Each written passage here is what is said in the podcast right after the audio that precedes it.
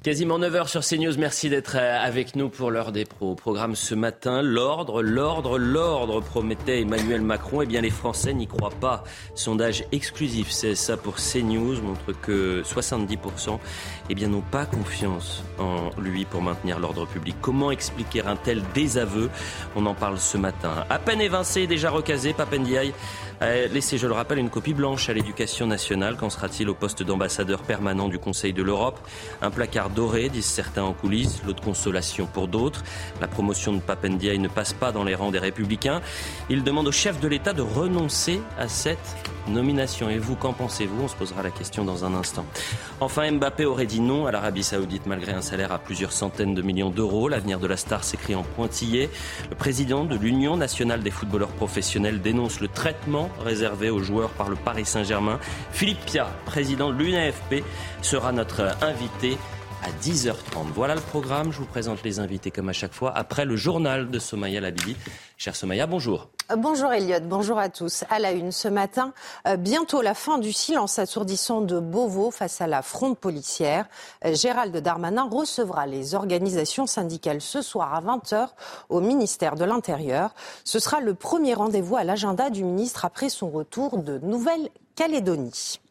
Les enseignements de ce sondage, à présent, 70%, des personnes interrogées disent ne pas faire confiance à Emmanuel Macron pour garantir l'ordre public. Une étude réalisée par le CSA pour CNews. Et dans le détail, quand on regarde selon la sensibilité politique des sondés, c'est à droite qu'on s'inquiète le plus avec 82% de non. Euh, pour Edwige Diaz, députée reine de Gironde, ces chiffres ne sont que le reflet des lacunes gouvernementales. Écoutez. Ce sondage est le résultat euh, de ce que les Français ont vu, c'est-à-dire euh, les émeutes, euh, une multiplication des agressions à l'encontre des élus ou plus récemment le meurtre du petit Enzo, 15 ans, tué par arme blanche pour un mauvais regard.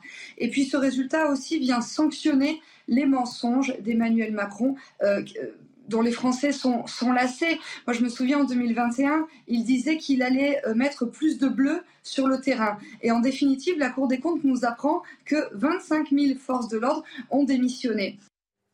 Un centre pénitentiaire bloqué par des agents dans l'Oise. Les surveillants bloquent la prison de Liancourt depuis ce matin. Un blocage pour dénoncer les deux agressions récentes de leurs collègues par des détenus.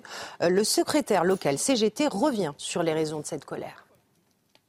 On est en blocage devant la prison par rapport pour dénoncer euh, plusieurs graves agressions, euh, dont euh, une particulièrement choquante avec un collègue qui s'est fait poignarder à trois reprises et un manque d'effectifs de 50 personnels. Le personnel est, constamment en insécurité puisqu'il manque 10 surveillants aux appels le matin et, l'après-midi.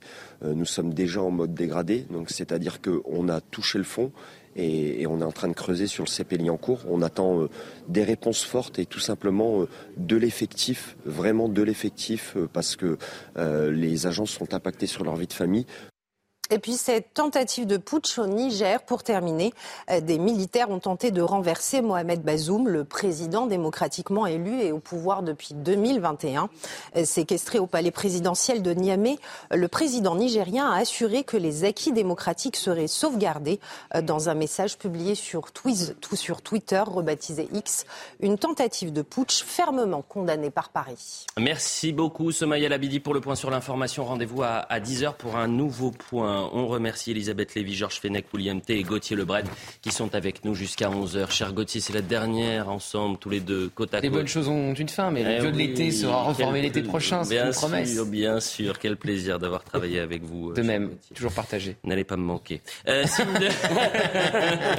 bon, on a beaucoup de choses à traiter euh, ce matin. Et signe de la crise qui couve au sein de la police, Gérald Darmanin qu'on n'a effectivement toujours pas euh, entendu euh, sur cette fronde des policiers, recevra à 20h les syndicats de police. juste après avoir atterri de son déplacement en Nouvelle-Calédonie. On est avec Jean-Christophe Couvi ce matin. Merci d'être avec nous. Vous êtes secrétaire national Unité SGP. Jean-Christophe, qu'est-ce que vous attendez du côté des policiers de cette, euh, rencontre avec le premier flic de France? Bonjour Elliot, bah déjà euh, c'est bien qu'ils tendent la main. Euh, on l'avait déjà réclamé, on avait réclamé justement ce que l'exécutif se penche sur, sur la problématique, euh, sur cette fronde. Mais surtout cette colère en fait. et c'est pas un caprice, hein, c'est vraiment une, une, colère profonde qui vient depuis de nombreuses années et qui impacte vraiment le, le mental de, mes collègues. Ce qu'on attend, ben, c'est ce qu'on a, ce qu'on a demandé, c'est le, revoir le statut du policier quand il est mis en cause. Il y a des, il y a des effectivement des, euh, j'allais dire des, des, enquêtes qui durent des fois six ans. On l'a vu là par exemple, on a sur l'affaire Théo, ça fait sept ans que les collègues attendent de passer. Pendant ce temps-là, ben, que devient le policier en fait? Il est dans un no man's land. On attend effectivement, propose de créer une juridiction spécialisée avec des magistrats qui sont sensibilisés au métier du policier, euh, une meilleure protection fonctionnelle avec un guichet unique où effectivement on n'est pas obligé de chouiner pour avoir une protection avec un avocat et, euh, et on veut pas des calinous, nous on veut juste quelqu'un qui nous, qui nous prenne en main et qui nous défende quand on est mis en cause. Et enfin une anonymisation parce qu'on voit bien effectivement dans les procédures notamment euh, que euh, on a nos noms qui se trimballent partout euh, et qu'on est, qu'on est nos familles sont en danger. Mmh. Donc voilà, et l'anonymisation en fait. Et, et ce qu'il faut dire, c'est que tout ne dépendra pas de Gérald Darmanin ce soir. Il va, ça va aussi peut-être passer par une loi, par une, une loi judiciaire. Euh, il y a, voilà, il est au-dessus de lui. Donc en fait, euh, ce soir c'est bien. On va prendre contact, on va lui expliquer déjà, on va lui dépeindre la mentalité, euh, de ce que touchent nos collègues et ce qu'ils ressentent au fond d'eux. Même si je pense quand même qu'ils ont pris le pouls quand même. et puis surtout, c'est qu'on va faire des vraies propositions et on attend que derrière il y ait une réaction de l'exécutif. Euh, vous restez évidemment euh, avec nous, euh, Jean-Christophe Couvi. Ça fait quasiment six jours que les policiers se, se mobilisent désormais. Jean-Christophe Couvi, est-ce que si cette fronde perdure, vous ne craignez pas que finalement les Français qui vous soutiennent de manière générale à plus de 70%, est-ce que vous ne craignez pas eh bien, que le sentiment des Français s'inverse?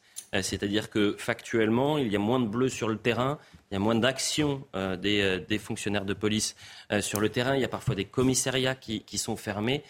si cette fronde perdure, vous n'avez pas peur que ça soit contre-productif en quelque sorte? Oui, vous savez, on avait dit ça aussi euh, des syndicats pendant la, la, la, la, réforme des retraites en disant que les Français allaient, euh, allaient, ne plus supporter les syndicats. Et on voit bien, en fait, aujourd'hui, on n'est pas contre les Français. C'est juste une façon aussi de nos collègues de tirer de, la sonnette d'alarme.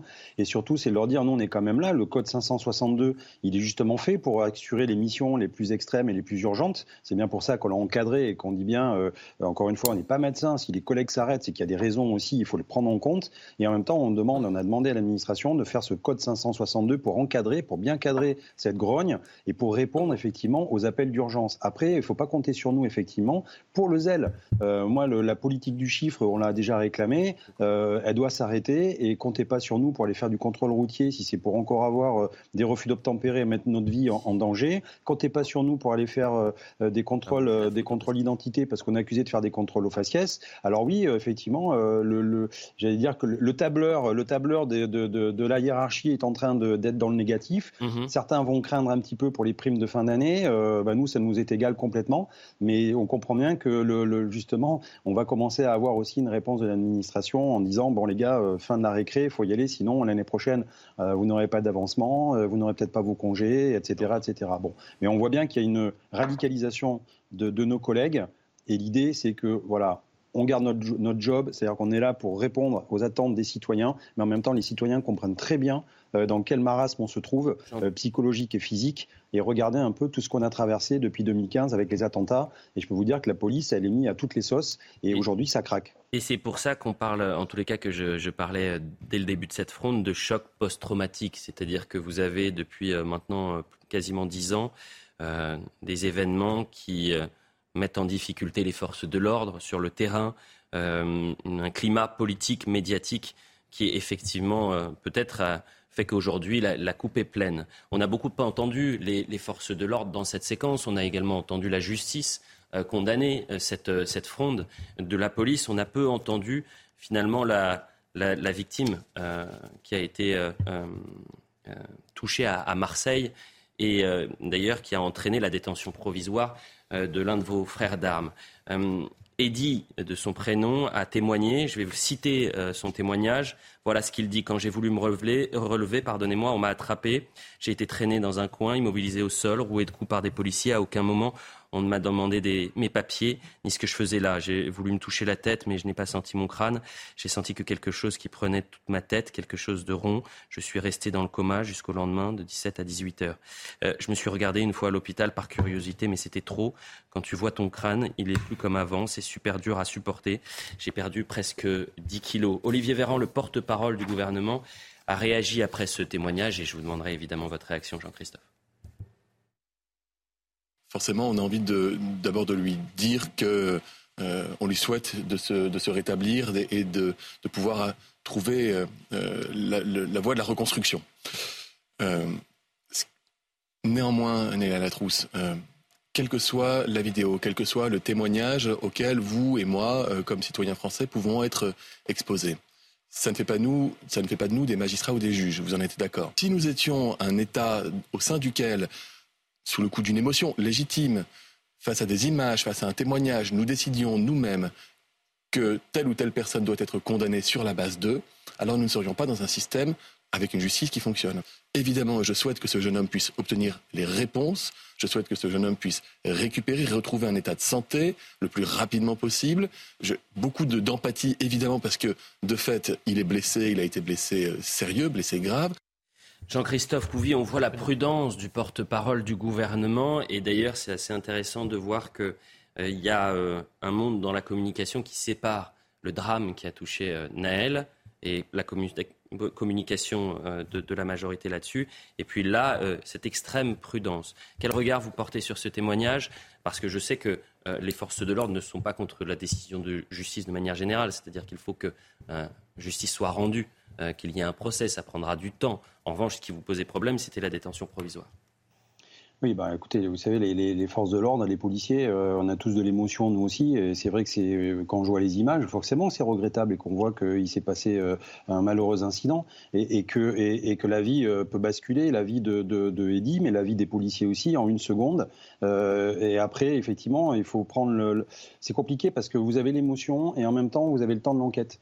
Et, fait, et les, vous savez, nous, on a de l'empathie aussi dans la police. Il hein, ne faut pas croire. On, on essaie justement de nous dépeindre comme des hommes et des femmes euh, sans âme, euh, euh, des, monstres, des monstres sanguinaires et qui n'ont pas de cœur. Non, on a du cœur. je suis désolé, on le montre tous les jours. Sauf qu'effectivement, sur une action de police, et c'est l'enquête qui va dire comment ça s'est produit. Et encore une fois, on n'est pas intervenu sur le fond de l'enquête. C'est sur la forme, la détention et les motifs imposés.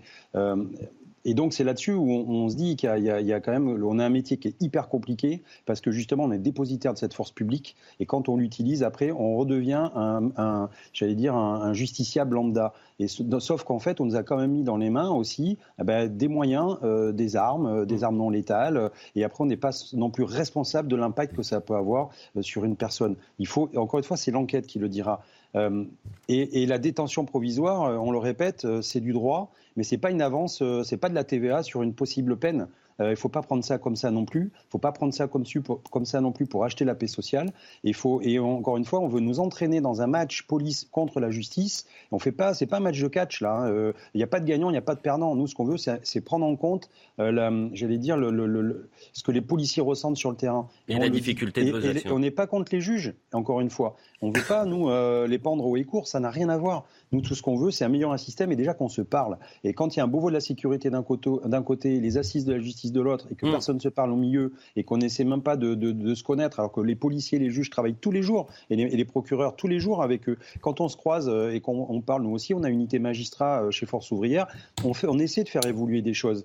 Mais encore une fois, euh, certains veulent nous emmener sur un terrain qui n'est pas le, vrai terrain. Eh bien, c'était important d'avoir votre témoignage. Je sais qu'on se retrouvera, cher Jean-Christophe, à 20h dans l'ordre des pros 2 sur le plateau pour commenter donc cette première rencontre entre euh, Gérald Darmanin et, les syndicats de, police. Georges Fenech, hmm. revenons sur le terrain euh, politique. Euh, c'est intéressant de voir qu'à peine arrivé de ce déplacement en Nouvelle-Calédonie, et on connaissait justement la situation, il n'a pas pris la parole puisqu'il était au plus près du chef de l'État, la première chose qu'il fait, Gérald Darmanin, c'est de rencontrer les syndicats de police. Ah, il n'a pas le choix. Hein. Oui, c'est vrai. La crise est telle aujourd'hui qu'il doit effectivement engager un dialogue avec ces syndicats et leur apporter des réponses qui nous fassent sortir de cette crise, parce qu'on ne pourra pas continuer de cette façon-là avec une forme de grève perlée au détriment de la sécurité des Français. Il faut que, euh, il faut que la raison revienne, bien entendu. Mais vous savez ce que dit Jean-Christophe Couvi, moi je l'entends très bien, parce que en fait c'est 40 ans, c'est 40 ans de débordement, 40 ans de conflits larvés ou ouverts entre la police et la justice. Je me souviens encore des mots euh, Badinter assassin, vous vous rendez compte, du temps de, François Mitterrand? Où il y avait eu des sanctions prises. Il y avait eu des sanctions prises. Du ministre de l'Intérieur et, euh, une déclaration qu'on avait passée, je crois, la semaine dernière avec euh, bah, simple, le, dans l'ordre des pros. le patron de la police avait été limogé. On pourrait même le oui, on pourrait même le un peu l'historique comme je l'ai fait récemment, vous verrez que ça a toujours été, mais toujours, mhm. sans exception, à droite comme à gauche, un conflit entre le ministre de l'Intérieur et le garde des Sceaux. Toujours. Ce que je retiens dans la déclaration de Jean-Christophe Couvier et Elisabeth, c'est qu'ils hum. euh, veulent aussi mettre en avant que le temps de l'enquête n'est pas le temps de l'émotion. Et, qu'à travers certains faits euh, extrêmement graves qui se sont produits, dans un instant on reviendra sur l'affaire Traoré, hum. euh, parfois l'émotion a, a dépassé euh, finalement l'enquête. Alors euh, c'est d'autant plus difficile quand il y a des images. On en avait parlé au moment de la mort de Naël. Moi, j'avais, je l'avais dit d'ailleurs, j'avais dit, moi, ce qui me pose problème, c'est qu'une fois qu'on a vu ces images, nous sommes en quelque sorte tous convoqués. Et bien sûr, nous ne sommes pas magistrats et on doit se le rappeler tout le temps. On doit se rappeler tout le temps que nous ne voyons pas l'intégralité de la chose et que la manifestation de la vérité, c'est pas à nous de la faire et nous n'avons pas les moyens de la faire. Mais malgré tout, dans ce monde d'images, nous sommes presque appelés à penser que nous voyons la vérité. Et il faut se défendre chacun d'entre nous de nos certitudes.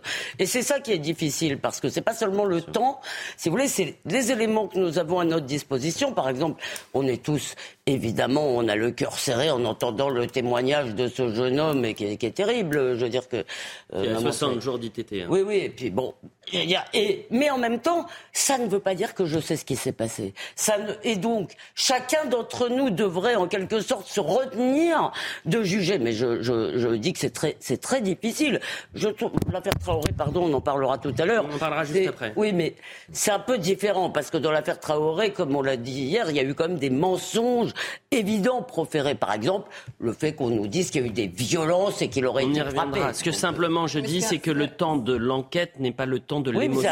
Et que l'émotion est telle, l'émotion est telle parfois, qu'on oublie complètement la complexité d'une enquête, qu'on va euh, imposer sur certaines personnes une sorte de présomption de culpabilité et pas de présomption d'innocence. Les images nous parlent, elles peuvent dire n'importe quoi. Mmh. Voilà. Vous dites, on il faut laisser le temps et il y a l'émotion euh, effectivement que tout le monde ressent et puis il y a, y a le temps de l'enquête et justement les personnes qui prennent les décisions euh, de mettre en examen, de placer éventuellement en détention provisoire, ce sont pas les gens qui font les commentaires, ce sont les gens qui sont qui, qui, qui, qui ont le dossier, qui ont les éléments factuels. Donc euh, vous, vous, c'est pas, bah vous avez raison et en même temps c'est pas d'autres raisons. Hein.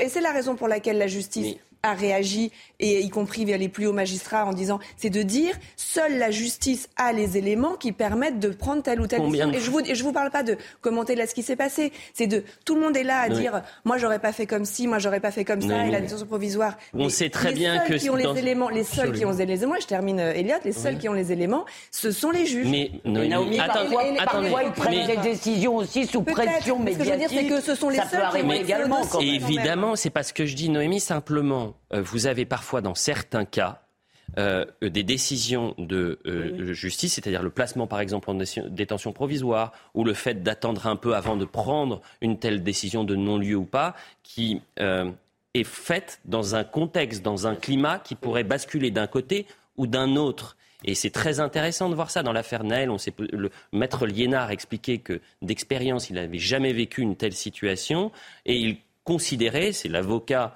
du policier qui est placé en détention provisoire dans l'affaire de, Naël, en disant s'il est en détention euh, provisoire aujourd'hui, c'est parce qu'il y a un climat qui est tel que finalement de le relâcher aurait pu provoquer un peu plus d'émeutes. Voilà.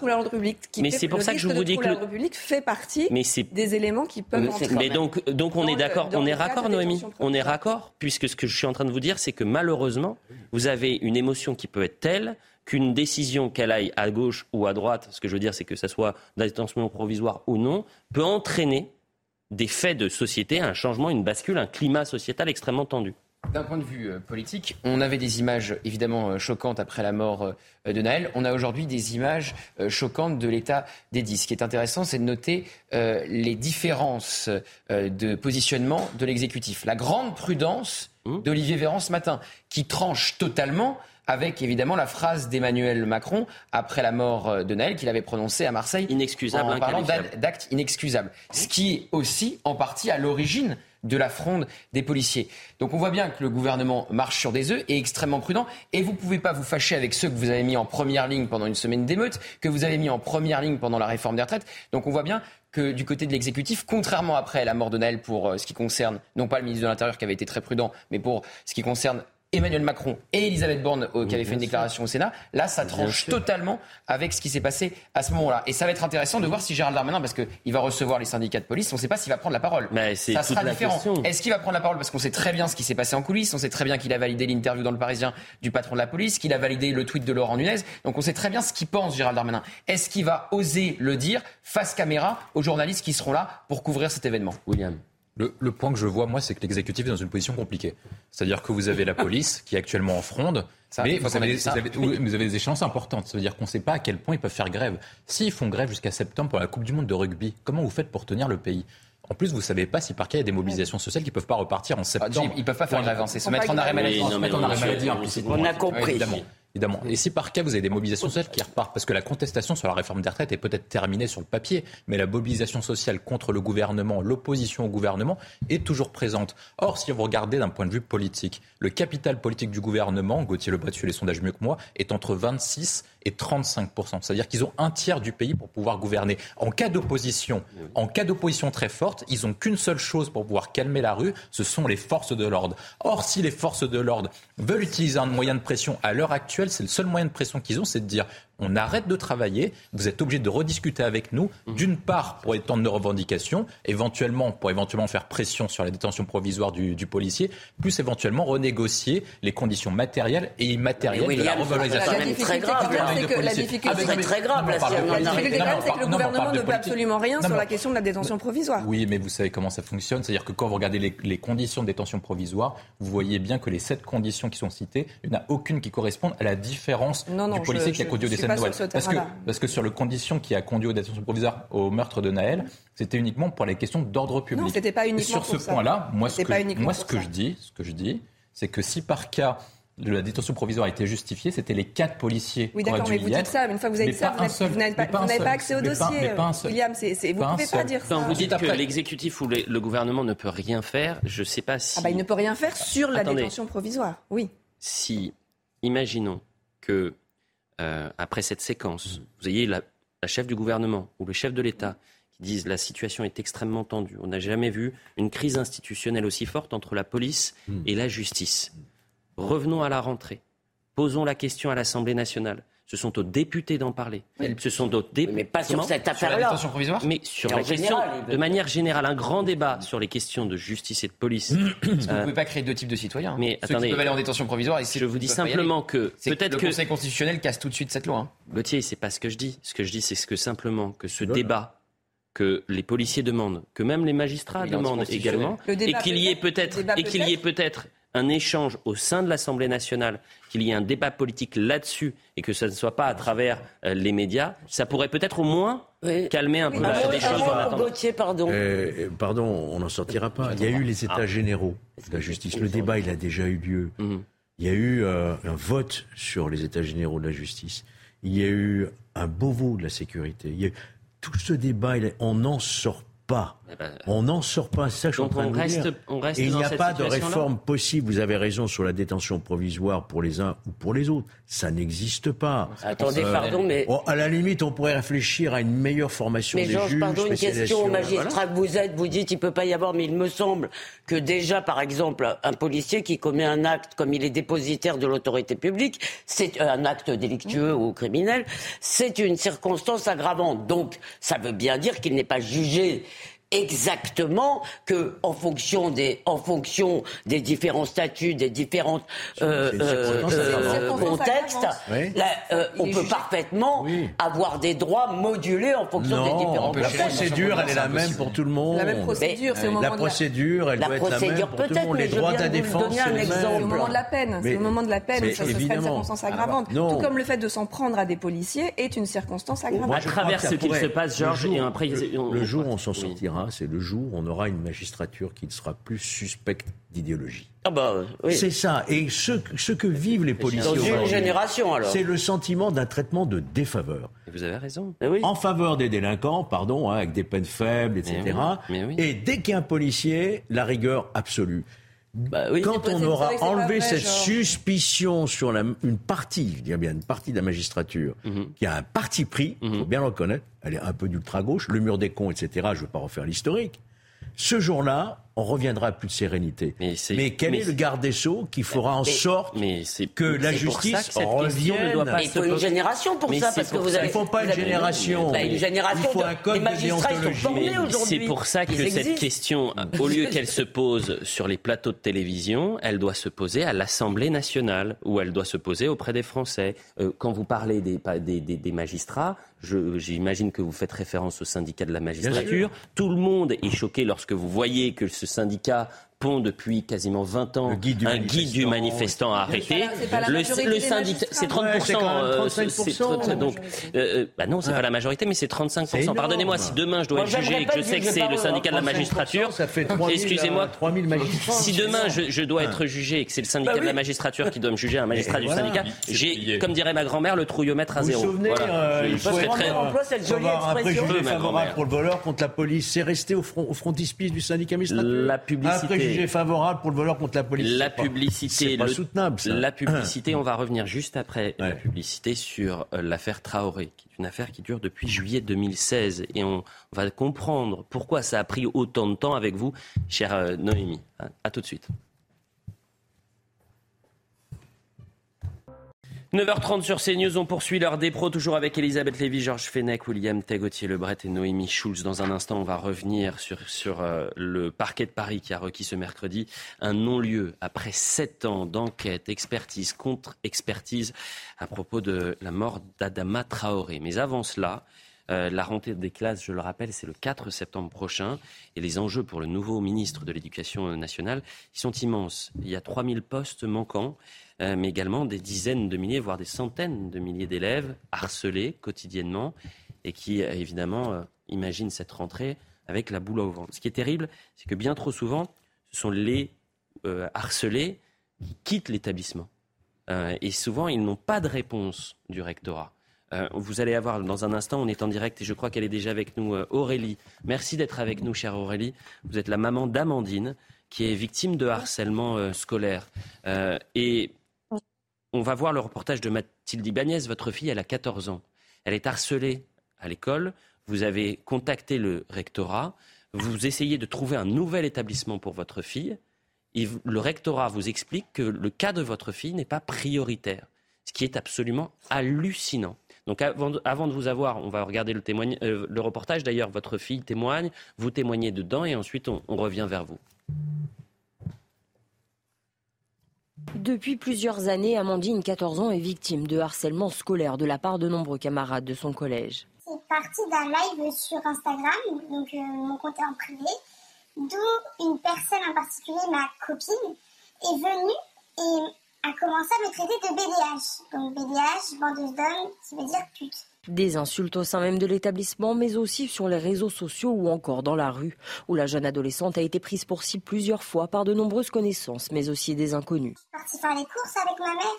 On est venu, on m'a pris l'épaule pour me dire Ah, mais c'est toi la grosse BDH du collège. Victime de harcèlement à longueur de journée, Amandine est suivie par une hypnothérapeute, mais cela ne suffit pas. Elle a accumulé beaucoup de stress, d'angoisse, impossible pour elle d'aller à l'école. Mon prof principal m'accompagne jusqu'à dans ma classe. Donc je rentre dans la classe, euh, j'avais envie de regarder personne. J'étais extrêmement mal, je pleurais. Sa mère a donc décidé de la scolariser dans un autre établissement. Mais après avoir trouvé le collège qui accepterait son enfant pour la rentrée, un problème de dossier a entraîné le refus du rectorat. Écoutez, c'est pas possible, je ne comprends pas.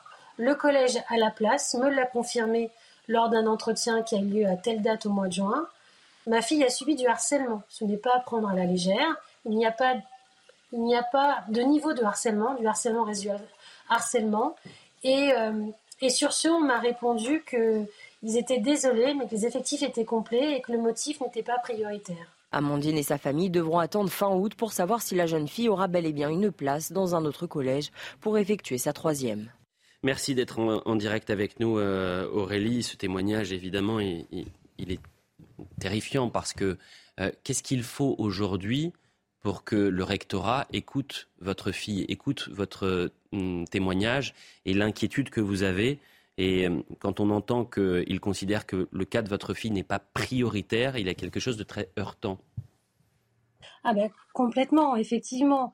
Euh, moi, quand j'ai reçu ce courrier où on m'annonce que finalement les effectifs étant complets, euh, il faut attendre soit fin août, soit un recours. Mais vous savez, les télé-recours, les télé-citoyens, euh, c'est un peu compliqué. Et puis pour que le dossier passe, il faut apporter un maximum de documents que je n'avais pas encore. Donc le recours est en cours. Je ne l'ai pas encore euh, finalisé.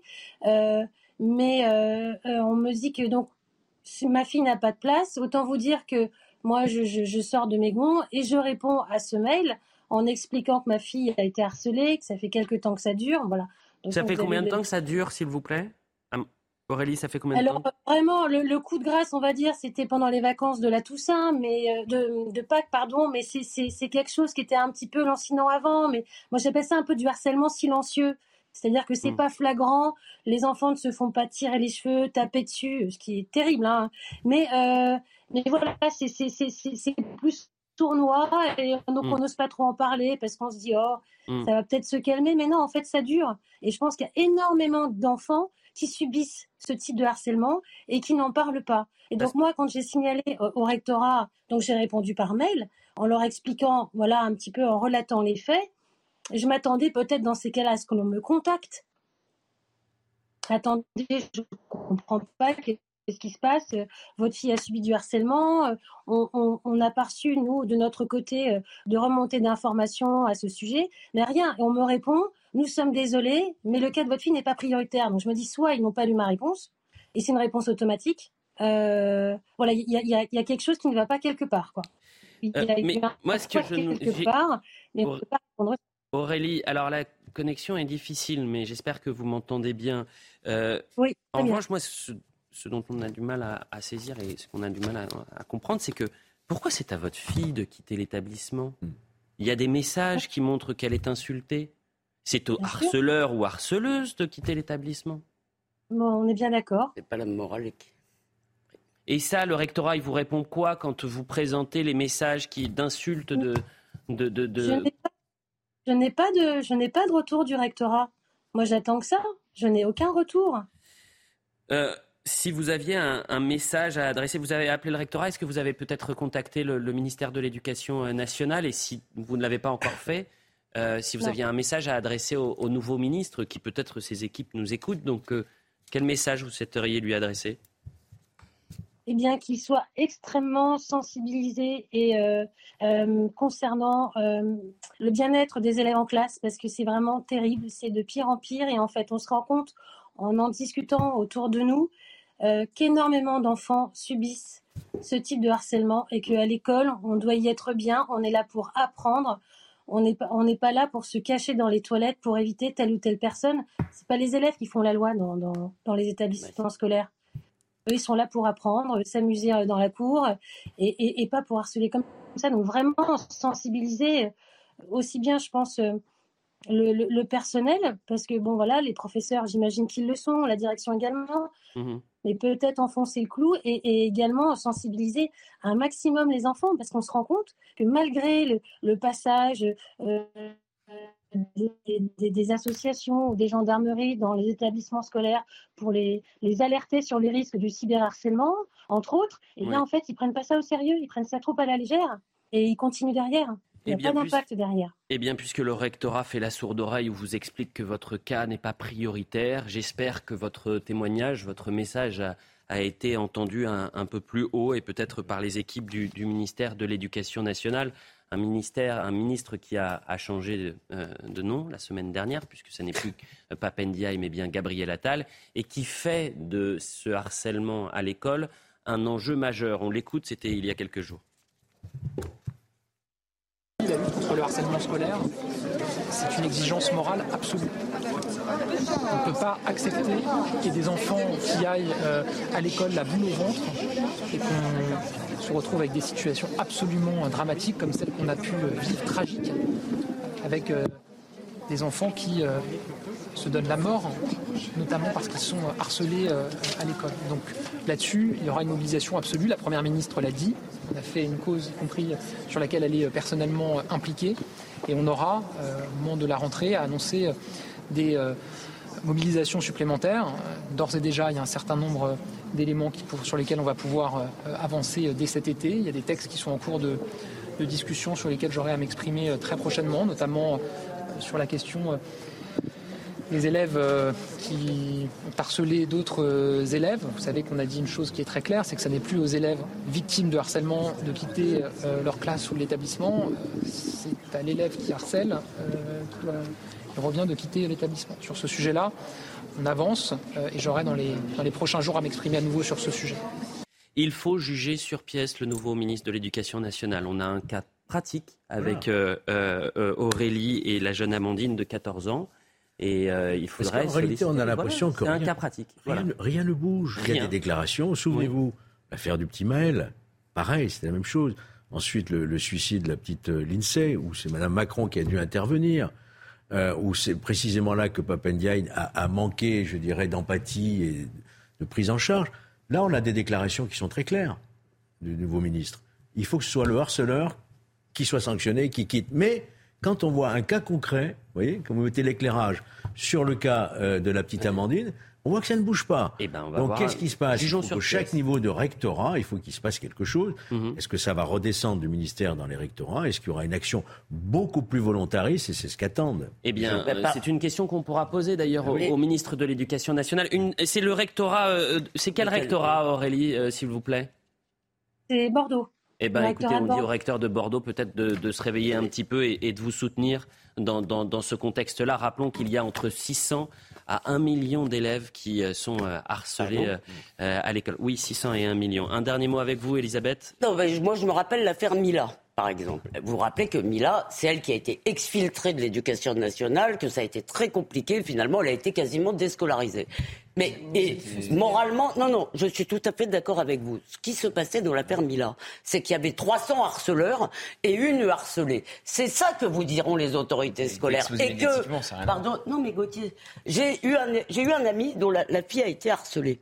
Et le problème, c'est que bien sûr, il y avait peut-être que trois ou quatre filles qui l'a harcelée, cette fille, mais finalement, dans tout son établissement, elle était considérée un peu comme la victime. Et, je pense que elle, elle a demandé. Je dis pas du tout que c'est ça qu'il faut faire. Je vous dis que ça peut poser aussi ce genre de problème. Mais la, la vérité, quand quelqu'un dans une cité, quand vous avez, ça s'est passé souvent dans une cité, on fait également sortir les familles victimes plutôt eh ben, il faut changer de logiciel, comme dirait un certain Pépé, qui peut-être nous regarde, parce qu'il trop euh, ce matin. On change. S'il y a 10 personnes à, virer de l'école, mais je suis d'accord avec vous. Et eh ben, il J'essaye juste de à renvoyer. Je ne justifie il y a 10, pas. J'essaye de vous donner. J'ai compris. Une bah, explication sur la lâcheté. Il y a 20 harceleurs. Et eh ben, les 20, ils vont trouver un établissement ailleurs. et on laisse la personne qui est euh, harcelée tranquille.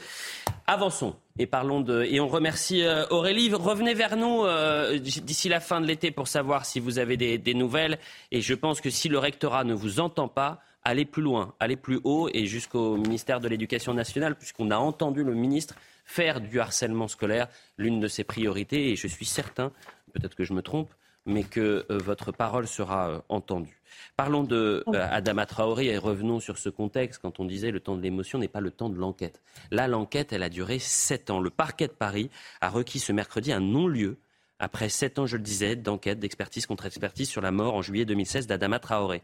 Ce sont désormais aux juges d'instruction, Noémie, qui sont chargés du dossier, eh bien de prendre la décision finale. Mm. En gros, c'est aux juges d'instruction de dire il faut qu'on aille vers un procès où il n'y aura pas de procès, il y aura donc un non-lieu. Expliquez-nous. Oui, et honnêtement, euh, il n'y a pas tellement de, suspense. En tout cas, ce réquisitoire n'est pas vraiment une surprise. Dans cette affaire, on rappelle que les gendarmes euh, n'ont jamais été mis en, examen et, ils ont été placés sous le statut de témoin assisté et uniquement des chefs de non-assistance à personne en danger. Donc de toute façon, la perspective d'un procès euh, pour des violences ayant entraîné la mort n'a jamais été vraiment n'a jamais vraiment pesé sur, sur leurs épaules. Mais c'est vrai qu'il faut, il faut noter que ça fait plus de sept ans maintenant que, l'affaire a eu lieu et qu'on peut s'étonner de la durée de cette procédure. On dit souvent que parle des lenteurs de la justice, mais là, dans cette affaire, il faut aussi expliquer que dès 2019, il y avait déjà eu des réquisitions en fin de non-lieu qui avaient été prises et il y a eu énormément de recours, notamment du côté de la famille d'Adama Traoré,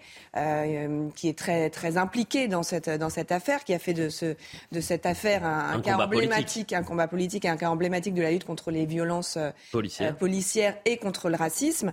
Et il y a eu notamment des demandes de, de très nombreuses demandes d'expertise et contre-expertise sur les causes de la mort d'Adama euh, Traoré. C'est vrai qu'on le sait. Et encore maintenant, d'ailleurs, dans son réquisitoire, euh, le parquet, le, la procureure de la République estime que les causes de la mort d'Adama Traoré ne sont pas évidentes, mais qu'il s'agit vraisemblablement d'un coup de chaleur. Ce jour-là, il faisait plus de 37 degrés le jour où il a été interpellé euh, par les gendarmes.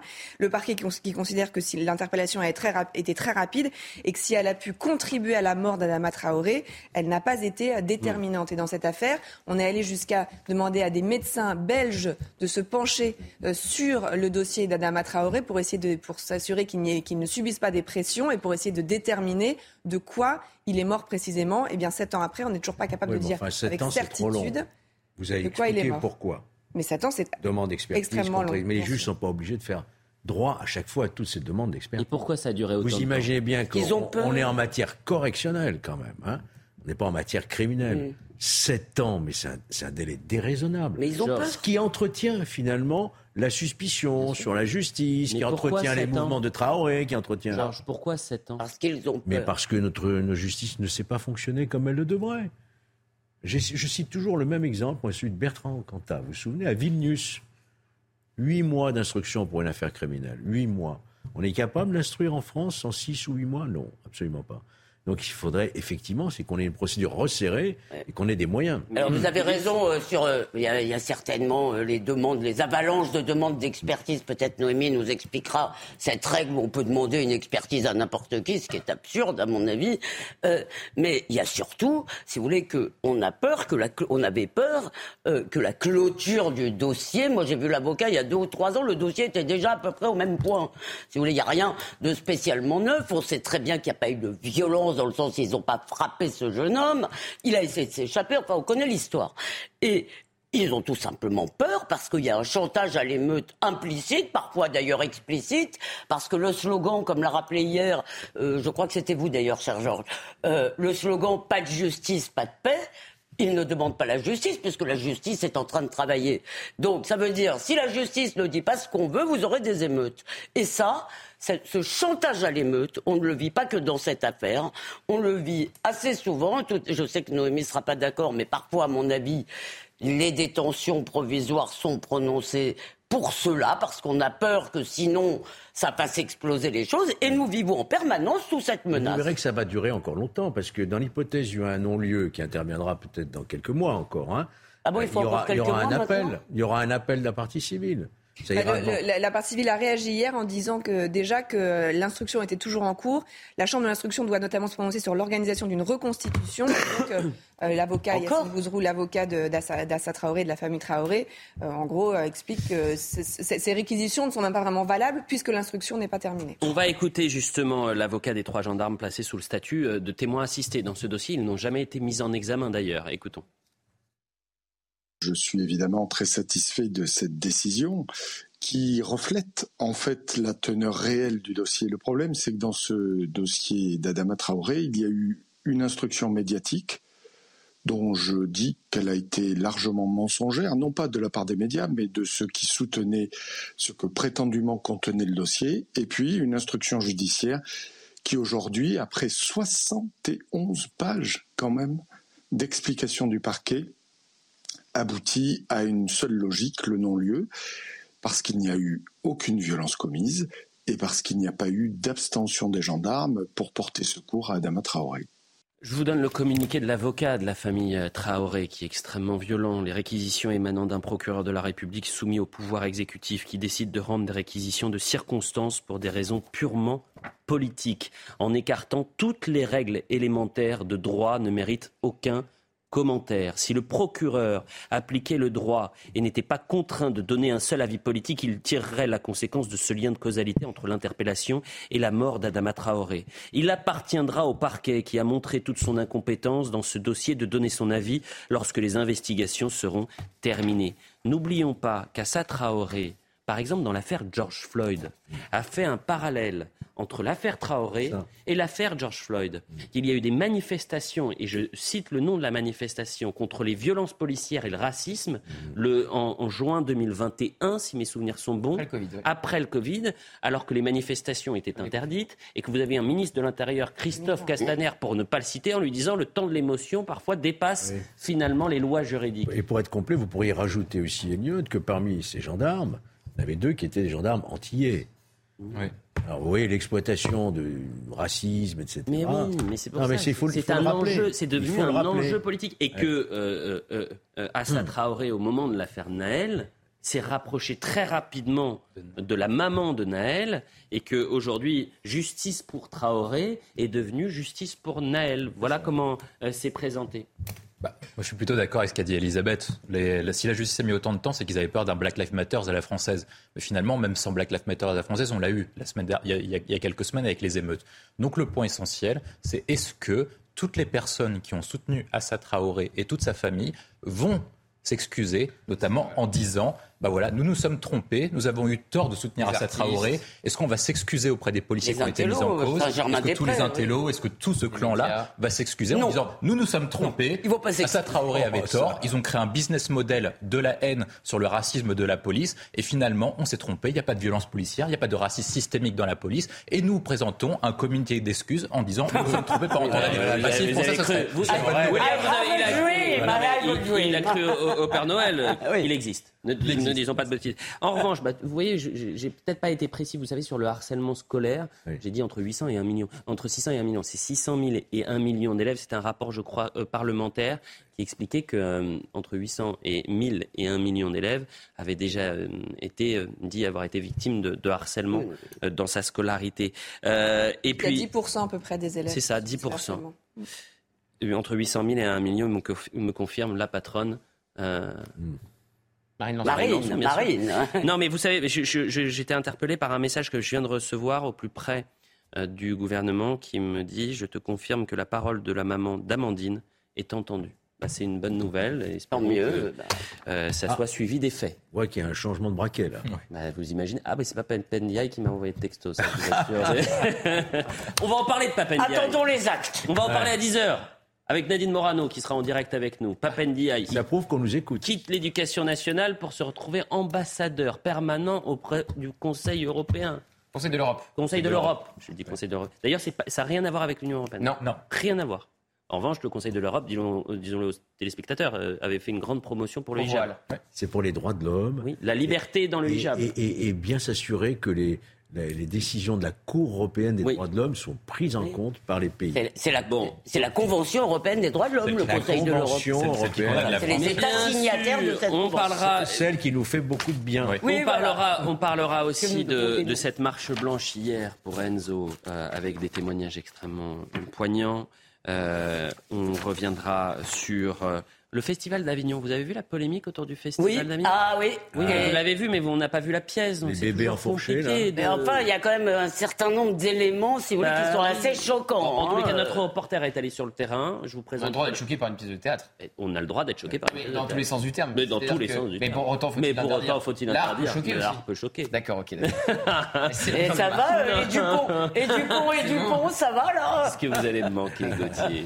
Vous voulez pas rester un peu plus? Vous voulez aller une semaine de plus je reste jusqu'à dimanche déjà. Ah oui, c'est vrai que vous faites l'heure des pro week-end. Voilà. 9h52, la publicité, on revient dans un instant.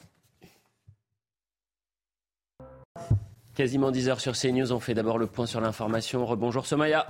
Euh, bonjour Elliot, bonjour à tous. À la une ce matin, euh, bientôt la fin du silence assourdissant de Beauvau face à la fronde policière. Euh, Gérald Darmanin recevra les organisations syndicales ce soir à 20h au ministère de l'Intérieur. Pour Jean-Christophe Couvi, secrétaire national unité SGP Police, cette rencontre est primordiale pour désamorcer la crise. C'est bien qu'ils qui, tendent la main. Euh, on l'avait déjà réclamé. On avait réclamé justement ce que l'exécutif se penche sur sur la problématique, euh, sur euh, cette fronde, mais surtout cette colère en fait. Et c'est pas un caprice. Hein, c'est vraiment une, colère profonde qui vient depuis de nombreuses années et qui impacte vraiment le, mental de, mes collègues. Ce soir, c'est bien. On va prendre contact. On va lui expliquer déjà, on va lui dépeindre la mentalité, euh, ce que touchent nos collègues et, ce qu'ils ressentent au fond d'eux. Même si je pense quand même qu'ils ont pris le pouls quand même. Euh, et puis surtout, c'est qu'on va faire des vraies propositions et on attend que derrière, il y ait une réaction de l'exécutif. Les enseignements de ce sondage, à présent, 70% des personnes interrogées euh, disent ne pas faire confiance à Emmanuel Macron pour garantir l'ordre public. Une étude réalisée par le CSA pour CNews. Et dans le détail, quand on regarde selon la sensibilité politique des sondés, euh, c'est à droite qu'on s'inquiète le plus avec 82% de non. Et puis Galia, au cœur d'un scandale sanitaire, pas moins de 110 parents ont découvert des larves dans leur boîte de poudre de lait infantile. Euh, Quentin Guimain, président de l'Association pour la santé des enfants, revient sur cette situation qui perdure depuis euh, trois ans maintenant. Trois ans, en fait, on a eu euh, des cas réguliers tous les mois de parents qui nous alertaient. Au total, depuis trois ans, on a, on a eu son syndicat. Tous les mois, on a de nouveaux cas sans qu'il ne se passe euh, rien euh, en conséquence, ou qu'on nous dise simplement euh, l'usine a été vérifiée, il n'y a pas de sujet, et donc potentiellement la responsabilité serait de la faute des parents. Voilà pour l'essentiel de l'actualité. Tout de suite, l'heure des pros, la suite avec Elliot Deval et ses invités. Merci Somaya. Rendez-vous à 11h pour un nouveau point. Elisabeth Lévy, Georges Fenech, William Tay, Gauthier Lebret et Johan Gillet. Merci d'être avec nous. Vous êtes euh, député du Rassemblement national, député du Gard. On a énormément de choses à traiter euh, euh, aujourd'hui. Et avant de voir ce sondage choc, exclusif, c'est ça pour CNews, concernant l'ordre républicain. Les Français qui n'ont absolument pas confiance en, chef en Emmanuel Macron. C'est-à-dire que Emmanuel Macron, cette semaine, a dit l'ordre, l'ordre, l'ordre, et les Français disent je ne vous crois pas. C'est aussi simple que ça. Il y a 70% de Français qui ne pensent pas qu'Emmanuel Macron. Il répartir les difficultés au lieu de les régler. c'est toujours la même chose. C'est toujours plus simple de dispatcher plutôt que de régler une solution. Avant cela, puisqu'on en parlait juste avant la publicité, euh, le festival d'Avignon sujet extrêmement sensible. Mais il y a toujours des, des, indignations à géométrie variable. À Avignon, il y a une pièce de théâtre qui entend dénoncer les euh, stéréotypes euh, de la femme noire. Et cette pièce de théâtre fait polémique. Il y a une scène en particulier qui a choqué une partie de la classe politique, euh, puisque des poupées majoritairement blanches sont empalées sur un pieu. Le festival dénonce des agressions racistes contre les comédiennes. Stéphanie Roquier. La 77e édition du festival In d'Avignon s'est achevée mardi dernier. 44 pièces ont été présentées et parmi elles, Carte noire nommée Désir de Rebecca Chaillon. Pendant 2h45, huit actrices posaient la question de la place des femmes afrodescendantes dans la société française, avec des scènes parfois difficiles. La première scène qui joue sur la, durée, euh, il y a une odeur de javel très forte. Et euh, c'est une scène qui est longue, qui joue sur l'épuisement, je trouve, qui fatigue. Je pense que ça peut heurter un peu les spectateurs. Et certains spectateurs n'ont pas apprécié. Ils dénoncent une pièce anti-blanc, une mise en scène raciste, en plus subventionnée par l'État. La compagnie qui produit le spectacle a rapporté que lors de trois représentations sur cinq, les comédiennes ont été agressées verbalement et physiquement, des violences inacceptables pour de nombreux festivaliers. La scène, c'est un espace de distance où on peut faire de la provocation. Après que ce soit insoutenable et que tu partes, bah, tu peux aussi, mais tu, tu ne peux faire que partir en tant que public. À la fin des représentations, les actrices ont quitté Avignon. Leur spectacle démarrera sa tournée au théâtre de l'Odéon à Paris en novembre prochain. Qu'est-ce que vous en pensez Et alors c'est toujours alors, difficile on l'a pas vu, parce que vous l'avez pas vu, mais Non. vous avez compris la polémique, toutes les séquences circulent sur les réseaux sociaux. Alors d'abord, je- si vous me permettez, je vais citer le grand Gauthier Lebret qui me disait à l'intercours, c'est vrai, l'art peut choquer, et moi, je ne demanderai jamais d'interdit ni de censure. Maintenant, ça me semble tout à fait correspondre malheureusement à l'idéologie euh, du Festival d'Avignon. Je dis ça me semble parce qu'encore une fois, je ne l'ai pas vu. Mais surtout, ce qui me fascine chez ces antiracistes, c'est l'obsession de la race. C'est l'obsession de la couleur de peau, c'est la hiérarchisation, si vous voulez, des, euh, euh, des situations en fonction des couleurs, c'est la victimisation, si vous voulez, générale euh, euh, d'un côté et la culpabilisation générale de l'autre. Encore une fois, Elliot, je dis ça, je le répète, sans avoir vu la pièce, en ayant lu simplement, il y a des choses, vous me l'avez dit, Gauthier, qui n'ont pas été vérifiées sur les spectateurs qui auraient été aussi hiérarchisés. Donc, euh, je ne sais pas si c'est vrai, mais ça semble tellement correspondre, si vous voulez, aux, sottises qu'on peut souvent voir dans ces grandes, euh, dans ces grandes messes culturelles que bon.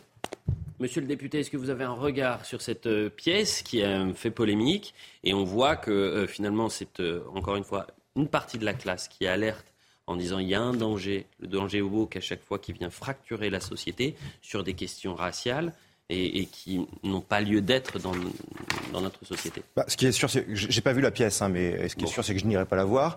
Euh, en l'occurrence, ça démontre bien une certaine haine aussi de la France. Euh, et, ce que vous disiez, je le, je le rejoins tout à fait. C'est vrai qu'il y a une tendance à vouloir euh, victimiser systématiquement. Et puis, qu'est-ce qu'il se serait passé en termes ah de polémique si ça avait été l'inverse, si on avait eu une actrice blanche avec des bébés noirs qui avaient été embrochés?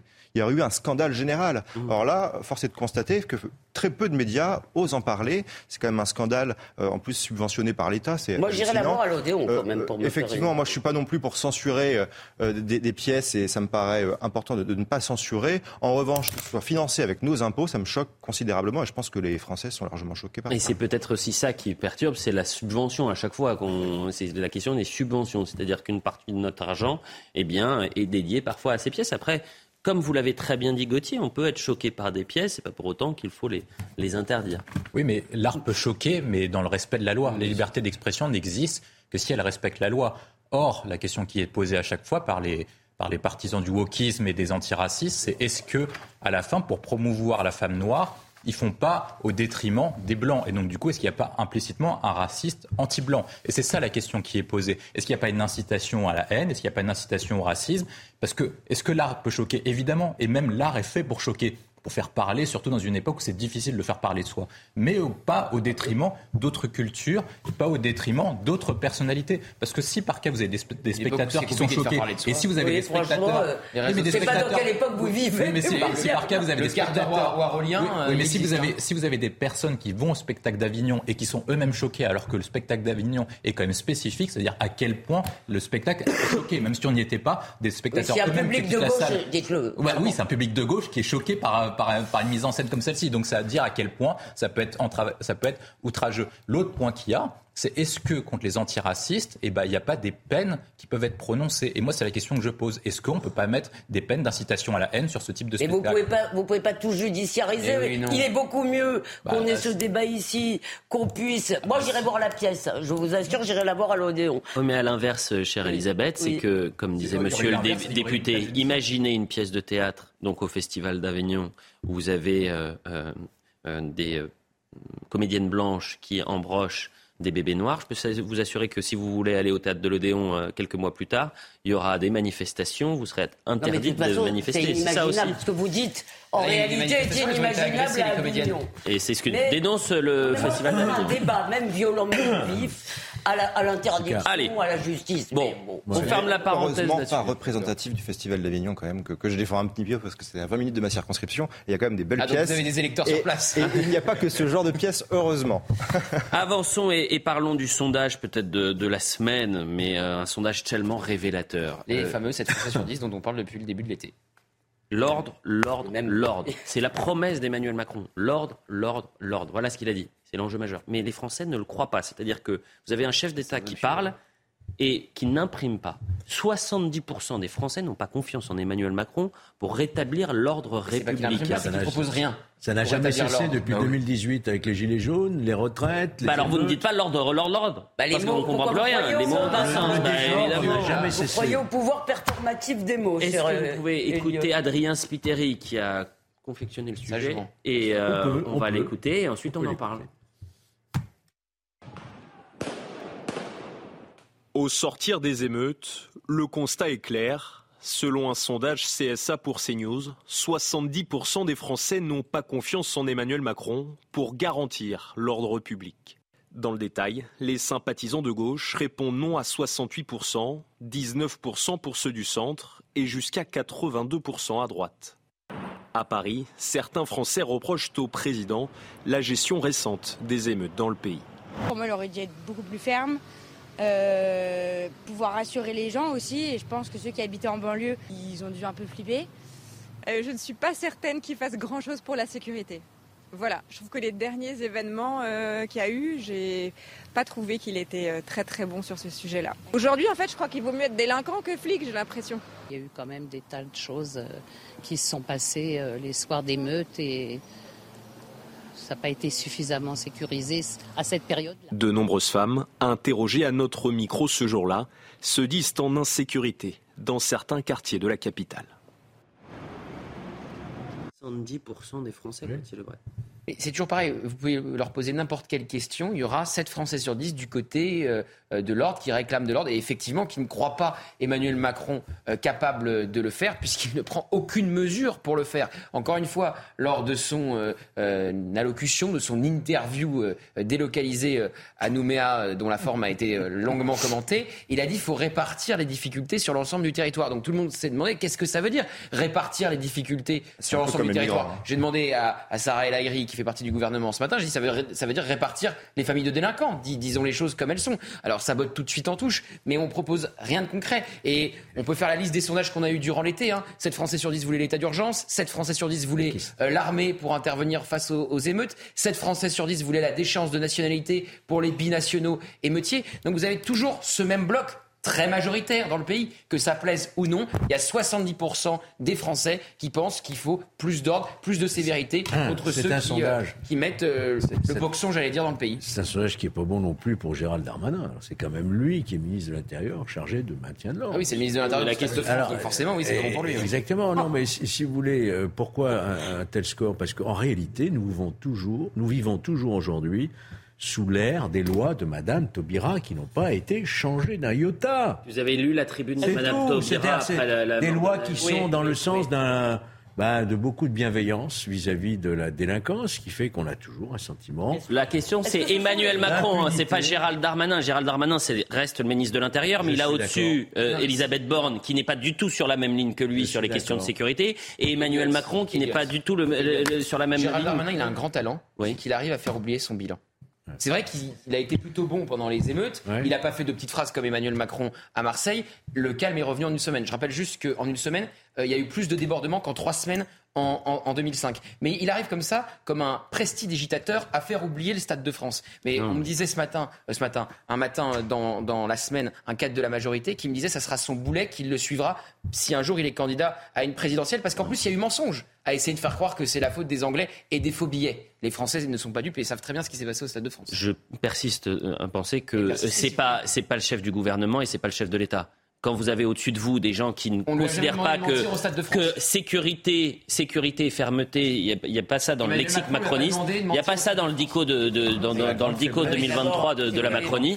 Ça reste compliqué. Monsieur le député, oui, bah... comment vous... Alors ça, ça peut être intéressant de voir le décalage entre euh, ce que ressentent euh, ou voient les, les Français à tendance centriste, donc macronistes, qui sont majoritairement... Euh, ont confiance en Emmanuel Macron, et à droite ce décalage 80-82, c'est une, une, vraiment une opposition complète. Non mais déjà, ce, résultat, il est euh, effectivement lié au bilan euh, d'Emmanuel Macron et de son gouvernement, parce qu'il faut le rappeler quand même, les chiffres sont catastrophiques. Et c'est vrai que Gérald Darmanin a tendance à réussir à faire oublier son bilan. Mais euh, les chiffres sont les chiffres. Coups et blessures, c'est plus 15% l'année dernière. Homicide, plus 8%. Viol avec violence sexuelle, c'est plus 11%. Les vols en général, c'est plus 14%. Donc la, violence, elle est réelle en France. Et effectivement, ce résultat, ce sondage prouve eh bien, qu'il y a un problème en, en la matière. Sur les, les, les, résultats que vous montrez, vous dites qu'il y a un décalage finalement entre ceux qui se disent centristes et les autres. Mais il ne faut pas oublier qu'aujourd'hui, en France, si on leur pose la question, euh, déjà pour commencer le sondage, vous sentez-vous macroniste? Aujourd'hui, vous avez très peu de gens qui vont se dire euh, macronistes. Donc, en l'occurrence, ces 19%. N'empêche sont... pas de vous battre à chaque fois au second tour. Oui, bon, d'accord. Enfin, les choses euh, évoluent et euh, en l'occurrence, vous avez parlé des solutions et euh, des Français qui euh, très largement plébiscitent des solutions. Ces solutions, elles sont issues du programme de Marine Le Pen. Donc, en l'occurrence, je pense que les Français, avec le temps, comprennent les choses et les prochaines élections, on en reparlera. Hein. Il sera plus lent. Non, mais d'abord, il me semble, bon, déjà, si vous voulez, il suffit pas de dire ordre pour que l'ordre arrive. Il n'a rien dit d'autre dans cette interview sur le sujet. Il n'a pas dit ouais. quelle mesure. Et surtout, ce qu'a dit Gauthier, quand même, il faut insister là-dessus parce que cette phrase ahurissante. Alors, il nous avait déjà fait le coup pour les migrants. Courant. C'est-à-dire, il faut en mettre partout, puisque vous n'en voulez pas, il faut en mettre partout.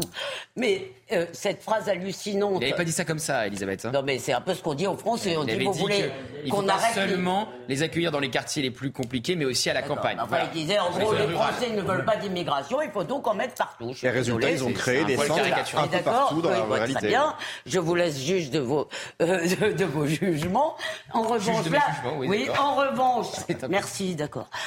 En revanche, oh là, je, je, pense que cette phrase est hallucinante. C'est-à-dire, c'est un aveu d'échec. C'est-à-dire, c'est un aveu de ah. dire on ne peut pas résoudre, on n'a pas de solution. Et d'ailleurs, moi, j'ai pas euh, oh, écouté toute l'interview. Est-ce qu'il a proposé une seule mesure Pas une seule.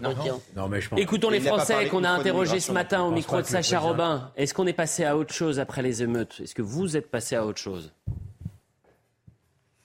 Compte tenu du contexte dans lequel on s'est retrouvé, d'émeutes généralisées, de, de cassage de, en tout genre, de destruction, etc., moi je trouve que finalement il est arrivé à juguler le problème en assez peu de temps. Et finalement, je trouve qu'on s'en sort pas si mal. Ça aurait pu être bien pire. Euh, je pense qu'effectivement, il ne peut pas faire grand-chose parce qu'il y a énormément de euh, de problèmes euh, à régler. On n'est pas tellement en sécurité alors qu'on paye pour, on est quand même le peuple français et que on n'est pas pris en compte dans tout ce qui arrive.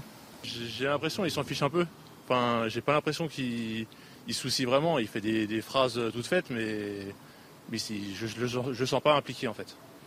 Ce chiffre, William Tay, 70% des Français qui n'ont pas en confiance en Emmanuel Macron pour rétablir l'ordre euh, demain et républicain. Oui, c'est à peu près le même chiffre, comme le rappelait Gauthier Lebret, sur tous les sujets. C'est-à-dire qu'il y aura un avant et un après Emmanuel Macron est en train de louper la même chance historique qu'avait Jacques Chirac en 2005. On a l'occasion de tout faire passer. Si vous luttez contre le trafic de drogue en mettant l'état d'urgence, partir à la reconquête des territoires perdus de la République, si vous voulez euh, détruire les ghettos, si vous voulez reconstruire toutes les banlieues, on peut tout faire passer. Les Français seront pour et sont prêts à tout accepter. Parce que comme le rappelait Gauthier, ils étaient même prêts à envoyer l'armée pendant les émeutes. Mais si vous, voyez, si vous voulez envoyer l'armée pendant les émeutes, c'est-à-dire que c'est fait pour tirer. L'armée, ils sont pas là pour faire euh, gardien ou jouer au foot avec les, avec les gamins. Donc on pouvait tout faire passer. Et là, face à ça, Emmanuel Macron propose des mesures qui sont peut-être allées dans le bon sens, mais qui restent dérisoires. C'est un peu comme si vous aviez un incendie et qui sortait le pistolet à eau pour tirer. Bon, ça permet d'éteindre un petit peu, mais ça ne permet pas d'éteindre l'incendie. Ah Moi, je pense qu'on a une occasion historique pour le faire. Je pense qu'on peut tout reprendre en main. On peut reprendre le contrôle des territoires perdus de la République. Vous pouvez lancer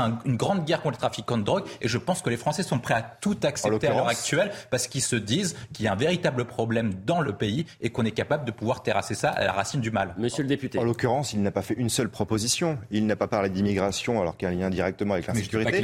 Il n'a pas parlé du rétablissement des peines planchées. Euh, voilà, il n'a pas non plus parlé du renforcement des peines. Donc voilà. Non, mais vous parlez de solutions qu'il a proposées, donc en l'occurrence, moi je vois rien du tout. Donc. Euh. C'était quoi le pistolet à eau? On attend de le trouver. Il y a un projet de loi immigration qui doit arriver. Oui, oui. Ça arrive et qui ah bah, alors ça, est censé arriver. Ça, on un mot là-dessus Oui, ben, je rappelle la dernière promesse en date euh, d'Elisabeth Borne, après avoir freiné, elle a voulu accélérer puisqu'elle s'est fait court-circuiter par les Républicains. Et la promesse, c'était présentation du projet de loi en Conseil des ministres avant la trêve estivale. Bon bah, le dernier Conseil des ministres, c'était hier. Il n'y a pas eu de présentation du projet de loi. Et, et la présentation de la première mouture, c'est quoi dedans? C'est uniquement la régularisation des clandestins ni plus ni moins. Ah, c'est pas que ça. Il y a, ça, c'est pas vrai. Il y a limité le nombre de recours quand vous êtes sous obligation de quitter le territoire français. Vous pouvez pas dire qu'il y a que de la régularisation pour les métiers en tension. Trois mois avec de gagner. Trois mois de gagner sur les procédures. Il sera un blocage. Papendiaï. Parlons de Papendiaï à présent. Papendiaï qui a pris la, la porte du ministère de l'Éducation, notamment parce qu'il a été euh, incapable de répondre aux attentes des parents, dont les enfants, et on en parlait tout à l'heure, des enfants victimes de harcèlement. Euh, puisque c'était Brigitte Macron qui avait repris le, dossier en main. À peine une semaine après avoir été mis à la porte, Papendia est recasé au Conseil de l'Europe. Je le dis aux téléspectateurs, le Conseil de l'Europe n'a rien à voir avec l'Union européenne. Euh, en revanche, il sera ambassadeur permanent, il représentera la France. La décision a été prise en Conseil des ministres, lors du dernier Conseil des ministres hier. Et euh, Augustin Donadieu va tout nous expliquer. Ensuite, on, en parle ensemble. Est-ce que c'est une bonne idée? On parle de placard doré en coulisses du prince. À peine évincé, déjà recasé, Papendia n'aura pas attendu longtemps avant de savoir où poser ses cartons. L'ancien ministre de l'Éducation nationale a été nommé en Conseil des ministres, ambassadeur représentant permanent de la France auprès du Conseil de l'Europe. Il dépendra du ministère de l'Europe et des Affaires étrangères. Concrètement, Papendiaï ne prendra pas de décision. Il sera chargé euh, de défendre et promouvoir les positions françaises, mais surtout, il siégera chaque semaine au sein euh, du comité des ministres du Conseil, dont la fonction essentielle est d'assurer l'exécution par les 46 États membres des arrêts et de certaines décisions de la Cour européenne euh, des droits de l'homme. La représentation permanente de la France auprès du Conseil de l'Europe n'est pas une institution européenne en soi, c'est une organisation de contrôle et de défense des décisions. Depuis trois ans, ce poste d'ambassadeur est occupé par Marie Fontanelle. Marie Fontanelle qui a quitté ses fonctions huit jours avant le remaniement en France. Comme quoi, le calendrier est plutôt bien fait pour ne pas laisser ce poste vacant euh, trop, trop longtemps. Un poste considéré comme certains comme un placard d'or. La politique, la politique comme la diplomatie c'est un métier. Il n'a pas particulièrement brillé, on peut le reconnaître, en, politique, peut-être de l'éducation nationale. Réussira-t-il dans la diplomatie? Souhaitons-lui. Est-ce que ça vous choque Est-ce que ça vous choque que cinq jours plus tard, alors après le bilan qu'il a eu, de le recaser comme ça, comme un ambassadeur au Conseil de l'Europe C'est le fait du hein prince. mais c'est le fait du prince. Vous dites comme si c'était normal, comme si vous me dites que c'est 25 degrés. Quand je dis que c'est le fait du prince, ça veut dire que c'est pas normal. Ah ben, soyez, moi, j'ai une question qui se pose c'est pourquoi il a été nommé là-bas? Est-ce que c'est pas pour acheter son silence, pour qu'il ait évite d'écrire. Mais bah quel silence bah, Laissez-moi terminer ma phrase, vous allez comprendre. Pour qu'il évite d'écrire un livre ou pour qu'il évite de se répandre dans les médias pour expliquer pourquoi il a été lâché par Emmanuel Macron, pourquoi il a été lâché par tous les députés Renaissance et tant critiqué. Et d'ailleurs, la question lui a été posée et il s'en est expliqué auprès de l'agence France Presse. Ah en jurant qu'il ne s'agissait pas d'acheter son silence. Non, mais franchement, euh, Gauthier, ce, serait crédible si c'était le seul. Mais la réalité, c'est que en France, vous vous êtes planté en politique et on va immédiatement vous trouver une, une, piste d'atterrissage, si, possible confortable, euh, si possible. fromage. Et mais euh, moi j'ai parlé avec quelqu'un de la majorité qui disait, j'ai parlé avec quelqu'un de la majorité qui disait, oh, j'aurais été encore plus content s'il était allé à l'ONU, c'est encore plus loin. Comme ça a été le cas. Monsieur le député, je rappelle que vous êtes député du Rassemblement national du Gard. Les Républicains, ils se mouillent, ils y vont, ils disent, Monsieur le Président, renoncez à euh, intégrer euh, Papendiaï et à nommer Papendiaï comme ambassadeur euh, au sein du Conseil de l'Europe. On n'entend pas beaucoup le Rassemblement national. Vous si vous nous posez la question, on va vous répondre. Ah oui, ils ont produit un communiqué, par exemple. On devait avoir Nadine Morano, d'ailleurs. Peut-être qu'elle sera avec Et effectivement, je trouve cette nomination choquante. On la trouve choquante. effectivement, il n'aurait pas dû être nommé. On a là un ministre qui a été ministre de l'Éducation nationale, qui n'a strictement rien fait et qui n'a pas fait euh, avancer euh, le, portefeuille pour lequel il était, euh, il était en fonction. On a là un ministre qui a préféré s'attaquer aux libertés de la presse plutôt que de faire son boulot de ministre. On a là un ministre qui a été en plus très négligent quand il a fallu s'attaquer au problème du harcèlement scolaire et qui est récompensé finalement pour n'avoir rien fait. Donc oui, effectivement, c'est choquant et oui, effectivement, Emmanuel Macron n'aurait pas dû le nommer communiqué chez les Républicains, pas de communiqué chez le Rassemblement national. Vous êtes déjà en vacances, monsieur le ah, député C'est La preuve que non, on est là, on est sur le terrain. Allez-y. Moi, je trouve que c'est grave parce que la France vit sous, le, sous la culture d'irresponsabilité. C'est-à-dire ah que lorsque vous êtes un ministre qui est mauvais, voire un des trois ministres les plus mauvais de l'histoire de la Ve République, vous êtes récompensé alors que vous avez été mauvais. Et en fait, on récompense les nuls. Et même ceux qui sont bons ne sont pas récompensés. Et c'est ça le problème essentiel. C'est-à-dire que lorsque vous êtes quelqu'un qui commet des fautes, vous n'êtes pas sanctionné par vos fautes. Et ça déclin partout sur l'ensemble Même l'échec sans faute. Ah, mais l'échec, non, mais l'échec est récompensé. C'est-à-dire que si par cas vous faites une erreur, Gauthier parlait de la, la problématique du Stade de France, celui qui a sauté, c'est le sous-préfet de Seine-Saint-Denis qui est en charge de je sais pas quoi. Et vous avez un véritable problème sur ce sujet-là. Le deuxième problème que moi je vois qui est essentiel. mais pas trois, parce que je sais que vous avez l'habitude de faire trois points. Donc là, il y en aura que deux parce qu'il y a Nadine Morano en direct. le général de l'Europe gère la Cour européenne des droits de l'homme, celle qui condamne la France régulièrement sur un ensemble de sujets. Or, hein. le sujet que nous on devrait avoir, c'est de mettre un bon ambassadeur pour éviter que la France se fasse condamner sur différents sujets, alors que là on a mis un type qui justement va faire en sorte que la France soit davantage condamnée. Qui avait, qui avait dit il existe un racisme structurel en France Qui avait dit ça? Lui. Pas Ben Voilà. Vous avez compris, vous avez compris les résolutions. Madame Morano, merci d'être en, direct avec nous pour l'heure des pros. Euh, vous êtes députée européenne. Merci, vous êtes tout sourire avec un joli béret. Euh, euh, Madame Morano. Les questions ne sont pas terribles, il y a du vent, je vous le dis. Bon, mais c'est pas grave. Le principal, c'est d'avoir votre première réaction. C'est-à-dire que Papendiaï, ambassadeur au Conseil de l'Europe, ambassadeur permanent. Vous en pensez quoi, Madame Morano?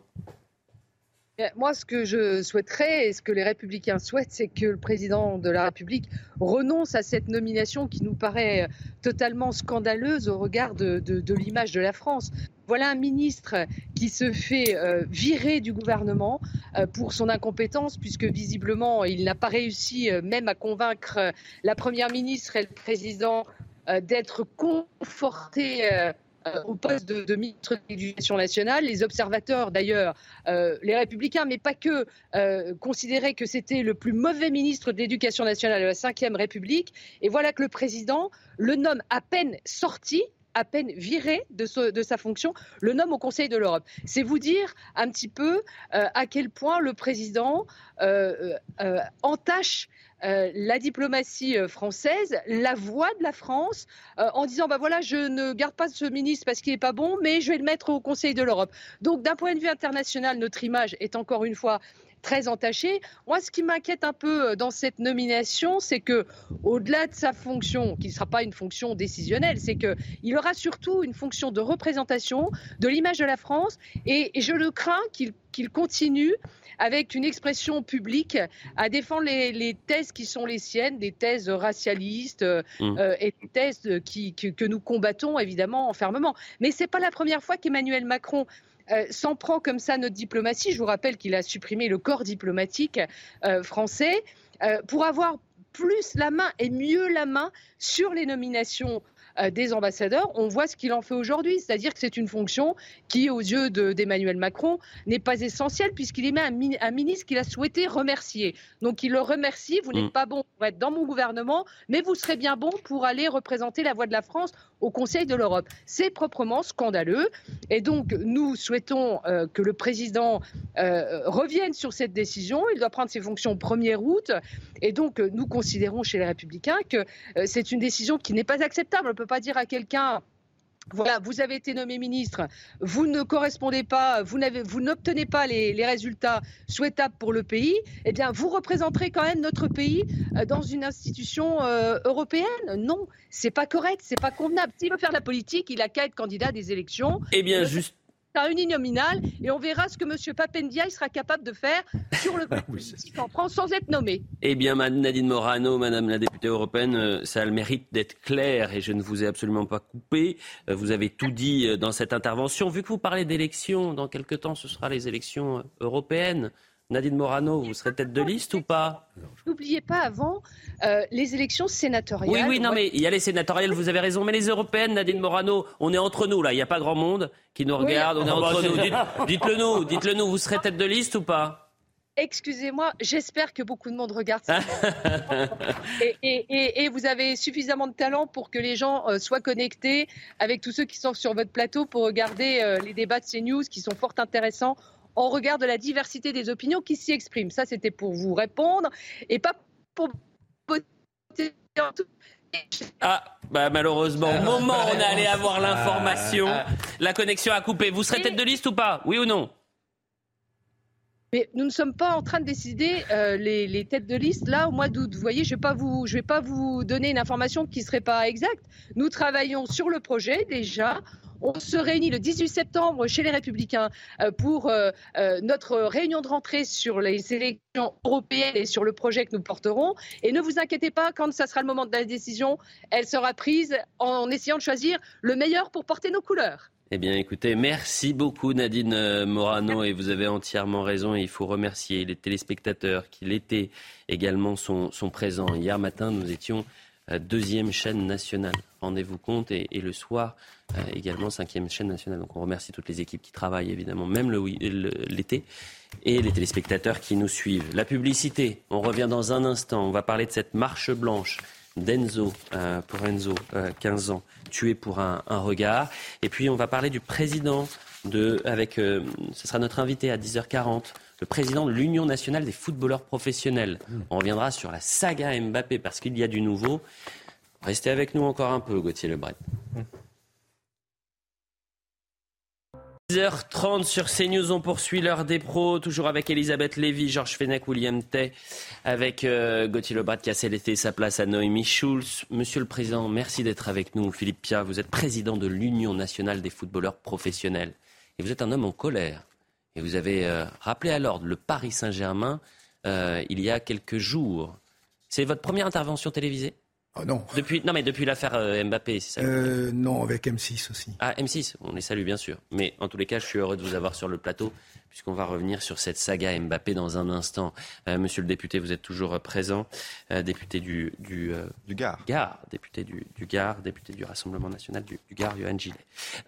actualité judiciaire d'abord, avec vous, Noémie, puisque dans l'affaire Lola, Dabiabé, qui, je le rappelle, mise en examen, a été placée en détention provisoire pour le meurtre de Lola. 12 euh, ans, tuée en octobre dernier.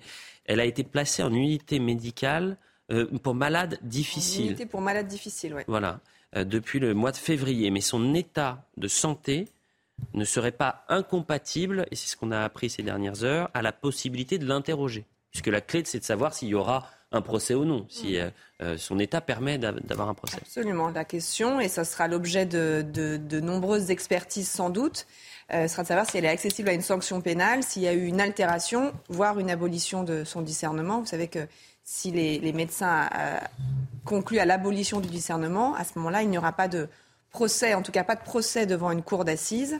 Euh, parce qu'on droit français, on ne juge pas les fous, donc on ne juge pas les personnes dont le discernement a été aboli. Mais pour le moment, il n'y a rien de tout ça concernant cette jeune femme. Euh, elle, semble accessible à une euh, sanction euh, pénale. Même pour le moment, l'altération du discernement n'a pas été retenue non plus. Et donc, effectivement, l'enquête, l'instruction se poursuit. Elle a donc été entendue en juin dernier par les juges d'instruction en charge de cette enquête, on le rappelle, pour le meurtre et le viol euh, précédé d'actes de torture et de barbarie euh, sur euh, la jeune Lola. Mhm. En revanche, effectivement, elle a un comportement problématique en, détention. Elle s'est montrée violente. Elle, elle, a cherché à se blesser. Elle se tapait la tête contre les murs. Elle, elle, a cherché aussi à se mutiler. Et donc, elle a été placée en UMD, unité pour malades difficiles. C'est une sorte d'hôpital prison. Euh, où elle restera tant que euh, on estimera, l'administration pénitentiaire estimera qu'elle ne peut pas euh, être incarcérée dans de bonnes conditions pour sa sécurité à elle et puis pour celle aussi des surveillants. Non seulement je confirme, l'UMD c'est quand même le lieu maximum. Hein. C'est mm. vraiment les, malades psychiatriques très très difficiles, des forcenés quoi.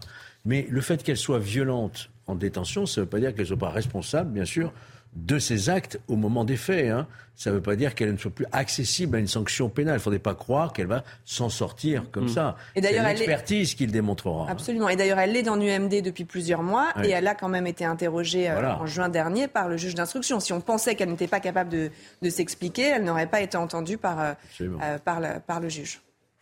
je pense qu'on a tout dit sur l'aspect judiciaire. rappelons que Dabia Dabia. Euh, Cette affaire reste quand même très problématique. Évidemment, on comprend, évidemment. On comprend toujours pas. C'est pas que on ne comprend pas, c'est que rappelez-vous ce qui s'est passé après, c'est qu'il y avait des faits, c'est-à-dire que cette femme n'avait plus rien à faire sur notre sol, qu'elle était soumise à une obligation de quitter le territoire français. Oui, bien sûr. Et que euh, ce fait-là, mm. il y a une partie de la classe politique et de la classe médiatique mm. qui l'a mise de côté. Je vous rappelle le titre La fabrique du mensonge de certains médias. Mm. Bon, eh bien, euh, Fondapol, il y a quelques mois, avait publié un, tout un rapport sur les OQTF, les obligations de quitter le territoire français. Et euh, il était signifié qu'en fait, euh, la France, en termes d'OQTF, était l'un des pays les plus en difficulté de l'Union européenne.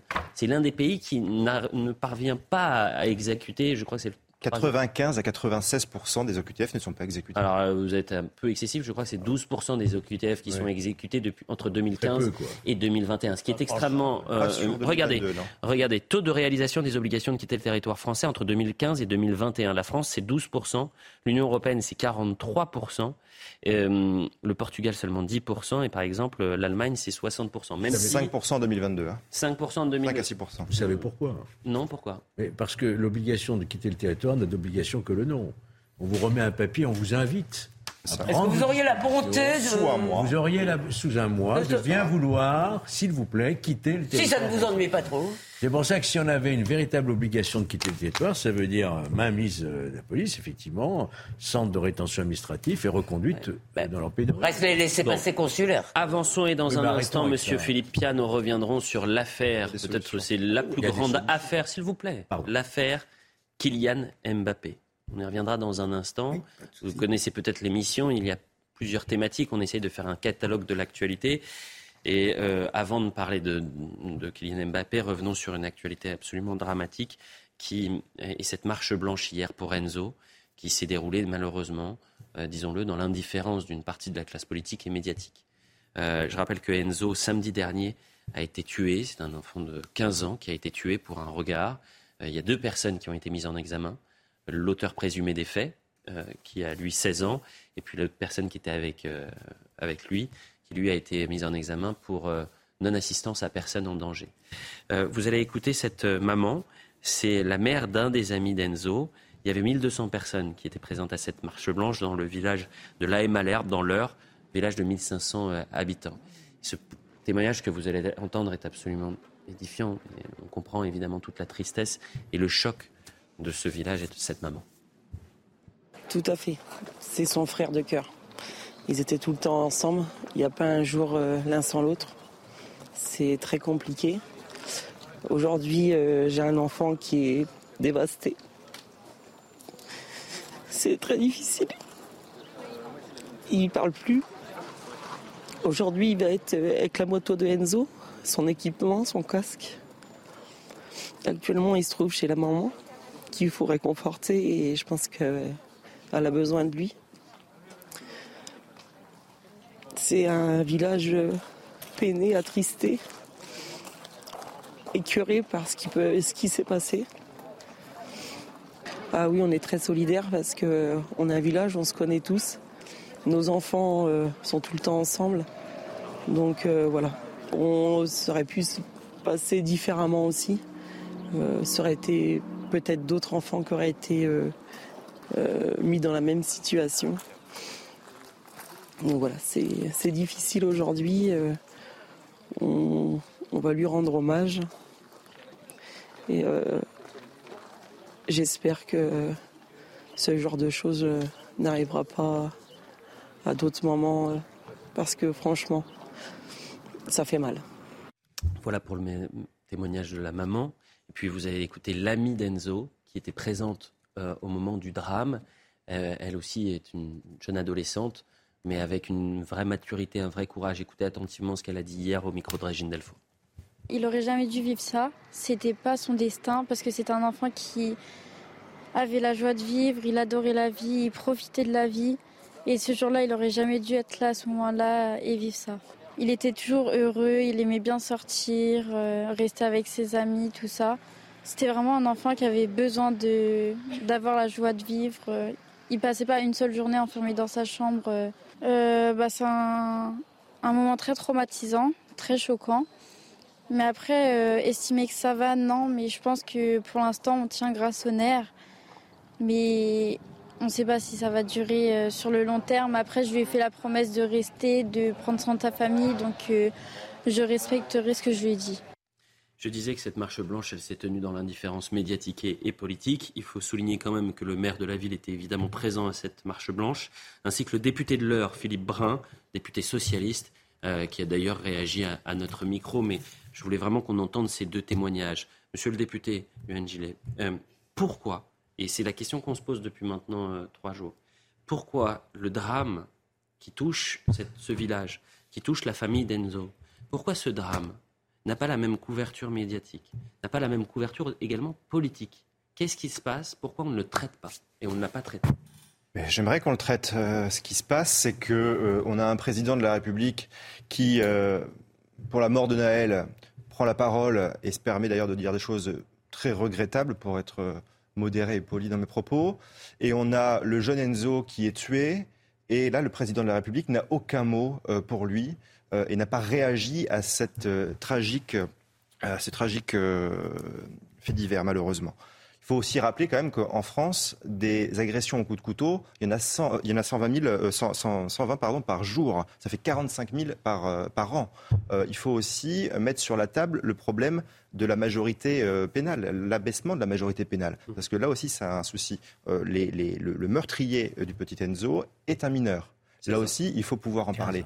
Et pourquoi la classe euh, politique n'en parle pas? Moi, je, me permettrais de dire que c'est plutôt le, pouvoir qui n'en parle pas. Parce qu'en réalité, euh, les oppositions en parlent. En tout cas, nous, au Rassemblement national, on en parle. Non plus, hein. Les médias n'en parlent pas beaucoup non plus. Mais aussi parce que le président de la République et le gouvernement ne s'en font pas l'écho.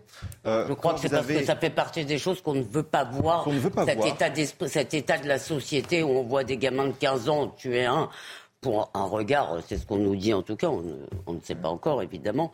Euh, je crois que beaucoup de gens ne veulent pas le voir. C'est ce que nous disait le maire hier, hein. c'était le témoignage du maire. Oui, oui, oui, non, mais je le crois, je prends une précaution oratoire. Parce que l'enquête est en cours, bien sûr. Euh, légitime, mais euh, je le crois tout à fait. Je dis simplement, rappelez-vous la réaction à la tribune des généraux. ils avaient employé le mot de délitement de la société française. Hurlement partout dans les médias, hein, hurlement, sondage 70% des Français, dont 50% au moins des électeurs de la France insoumise, ou 45%, euh, euh, trouvaient que le mot délitement était justifié. Donc ça fait partie des réalités qu'on veut cacher sous le tapis parce que et qu'on croit que le mot ordre va régler. Mais parce que ceux qui nous gouvernent ont, une capacité à, mettre des œillères. Pas ceux qui nous gouvernent là. là ceux qui pensent qu'il y a une part de fatalisme. Voilà, le crime a toujours existé, il continuera à exister. Ça fait partie des risques dans une société. On ne veut pas voir en réalité les responsabilités collectives du traitement de la délinquance des mineurs, de l'éducation, l'état de, la société. On ne veut pas le voir. Voilà. Oui. Et je pense que c'était important de montrer, en tous les cas, de, donner la parole à, ces familles qui, sont, bien sûr. Euh, qui sont touchées indirectement. Et euh, oui, ces familles qui n'ont pas effectivement et souvent, malheureusement, bien sûr, et souvent malheureusement, ces familles n'ont pas euh, n'ont pas la possibilité de d'avoir d'avoir la parole. voilà ce qu'on pouvait dire sur ce sujet-là. et c'est un peu difficile, c'est toujours délicat, président, de changer de thématique. Philippe Pia, merci d'être avec nous. J'appelle que vous êtes président de l'Union euh, des footballeurs professionnels, l'Union, l'UNFP. Euh, Kylian Mbappé, c'est la dernière information, aurait refusé toute discussion avec le club saoudien Al Hilal. Euh, on comprend le contexte, je le rappelle très rapidement. Kylian Mbappé, qui souhaite rester au Paris Saint-Germain et terminer son contrat qui s'achèvera l'année prochaine avec le Paris Saint-Germain, il n'a pas enclenché cette fameuse clause pour prolonger son contrat. Et donc là, c'est une euh, catastrophe au sein du PSG. Il y a des grandes tensions. Il a été écarté du groupe. Et vous, euh, euh, aujourd'hui, vous alertez le PSG en disant faites attention parce que ce que vous faites n'est pas finalement légal, entre guillemets. Le club pourrait se retourner. Vous dites quoi ce matin aux, dirigeants du, Paris Saint-Germain? Déjà, moi, je ne suis pas là pour mettre de l'huile sur le feu entre les relations entre Kylian Mbappé et son club. Il reste un mois jusqu'au 1er septembre pour euh, que les dispositions réglementaires s'appliquent différemment. Et donc, pendant ce mois qui reste, s'il s'arrange, tant mieux. S'il s'arrange pas, tant pis. Mais ce que je voudrais stigmatiser, c'est qu'on est dans un système maintenant qui est incroyable. C'est-à-dire que le joueur a un contrat qu'il veut respecter et il est mis euh, au pilori. Mais dans le même temps, euh, Kylian Mbappé, pour nous, c'est un, sujet intéressant parce que ça met en lumière d'autres choses. À savoir qu'aujourd'hui, il y a environ par année 150 à 180 joueurs qui sont dans le même cas, mais à l'envers. C'est-à-dire que les clubs ont des effectifs pléthoriques avec plein de joueurs qui ne peuvent pas jouer. Et donc, euh, à un moment donné, ces joueurs qui sont sous contrat pour un certain nombre d'années sont menacés, sont sont incités à, quitter le club parce que les, clubs euh, ne le. Et à l'envers, on a quelqu'un qui a un contrat qui veut le respecter et lui aussi, hmm. on ne veut pas euh, respecter les dispositions contractuelles. Donc c'est ce qui nous inquiète et, ce que nous souhaitons beaucoup, c'est que ce que le Paris Saint-Germain veut faire, s'il trouve un accord, tant mieux, mais s'il veut l'imposer, ça sera un problème très important pour la profession. Euh, pardonnez-moi, peut-être que les téléspectateurs ne savent pas ce que c'est l'Union nationale des footballeurs professionnels. C'est le syndicat qui s'occupe des, joueurs de foot professionnels, tout simplement. Exactement, c'est le syndicat des joueurs de foot. Des fois, on se pose la question est-ce que les joueurs de foot ont besoin d'un syndicat? Je rappelle que en 72, nous étions euh, liés au club jusqu'à 34 ans. Ça veut dire que le club avait droit de vie et de mort euh, sur nous jusqu'à 34 ans à partir d'un moment, on a fait une grève en 72 qui a amené Philippe Seguin, que vous connaissez, à être le médiateur pour arriver à constituer une convention collective qui s'applique maintenant et qui dit que jusqu'au 1er septembre, les clubs ont la capacité de faire ce qu'ils veulent avec leur effectif pour gérer leur effectif. Hmm. À partir du 1er septembre, ça ne sera plus le cas et il y aura des, réglementations un peu plus euh, drastiques. Monsieur le Président, euh, comment Mbappé peut se retourner contre le Paris Saint-Germain aujourd'hui Comment ça peut se passer concrètement? Alors, déjà, il peut, s'il n'est pas remis dans le groupe numéro un, il peut interroger la, commission juridique de la Ligue, qui prendra la décision de le faire réintégrer dans le groupe numéro un. Le club, normalement, il sera obligé de le faire, mais pour l'instant, il ne sera pas obligé de le faire jouer, mais on va y revenir. Et si euh, ne le remettent pas dans le groupe numéro un, la commission juridique va être obligée, enfin, va être euh, consultée pour se ressaisir et pour éventuellement mettre des sanctions qui peuvent aller euh, depuis des sanctions financières à un retrait de points ou à une interdiction de recruter. Après le premier.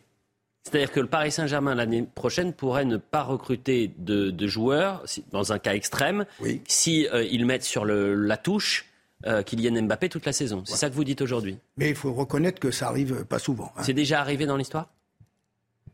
Euh, sur le plan international, oui. Sur le plan français, j'ai pas le souvenir de. Mais parce que sur le plan français, on n'avait jamais vécu, une telle situation pour un joueur de ce standing. Mais il y avait déjà eu des cas euh, entre guillemets euh, qui font jurisprudence. Ben, il y a Ben, Arfa, ben Arfa et Adrien Rabiot. Oui. Et puis un autre récent, mais qui a une décision de justice, c'est Joren Gamucol, qui était à Reims, qui a une décision de justice qui, considère qu'il a été harcelé.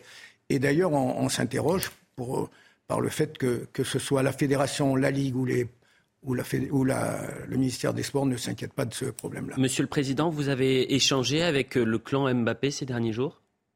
Non. Euh, autre, autre question. Je suis le Paris Saint-Germain. Je suis Nasser El Khelaifi. Euh, je vous entends et évidemment, je suis un peu inquiet. Êtes content de m'entendre. Je suis pas content. Je je suis pas content de vous entendre. En revanche, j'ai trouvé la technique. C'est-à-dire que je dis à Kylian Mbappé, tu restes dans, au Paris Saint-Germain, mais tu ne joueras pas un match. Alors, mais tu restes. Maintenant, qu'est-ce qui peut se passer dans cette euh, hypothèse?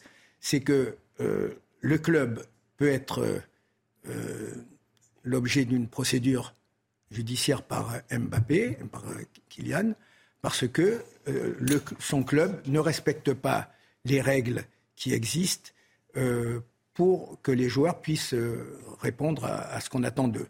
Et donc, la question qui va se poser sur le plan juridique, qui peut se poser, c'est que quand euh, Paris Saint-Germain estimera qu'il va le laisser euh, sur le banc toute la saison, euh, la médiatisation des raisons de Paris Saint-Germain, qui sont des raisons autres que sportives, vont, être, vont, vont amener certainement à ce qu'il soit condamné pour une faute grave, parce que les textes prévoient que si on ne fait pas jouer un joueur, euh, Il faut que ça soit uniquement pour des raisons sportives voilà, ou écrit. Donc euh, maintenant aujourd'hui avec toutes les déclarations, on sait bien que c'est pas parce qu'il joue mal, parce que il rentre pas dans le losange de l'équipe. Euh, voilà. J'entends. Bah oui, parce qu'on parle quasiment peut-être du futur meilleur joueur de l'histoire du football français. en revanche, Kylian Mbappé, alors vous avez vu toutes ces rumeurs complètement folles, c'est-à-dire que Saoudite. l'Arabie Saoudite, avec on parlait d'un contrat à 700 millions d'euros, 200, 300 millions de salaires, avec des primes qui amenaient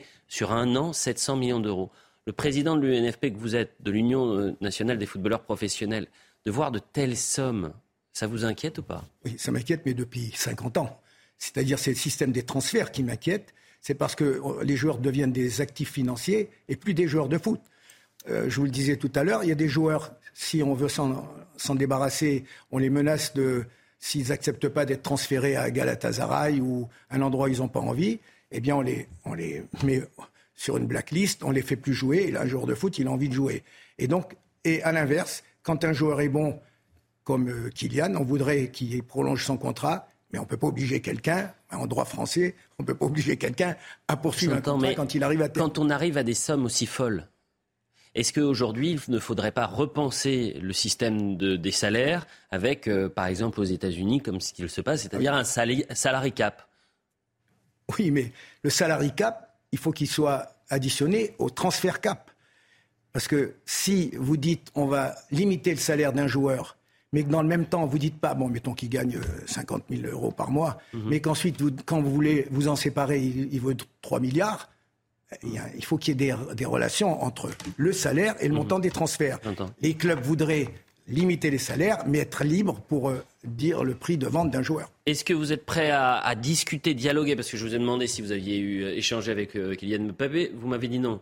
Vous avez échangé avec le Paris Saint-Germain ces derniers jours? Pas moi directement. Mais l'UNFP, oui. Oui. Et ils vous disent quoi, le Paris Saint-Germain? Ils sont embêtés.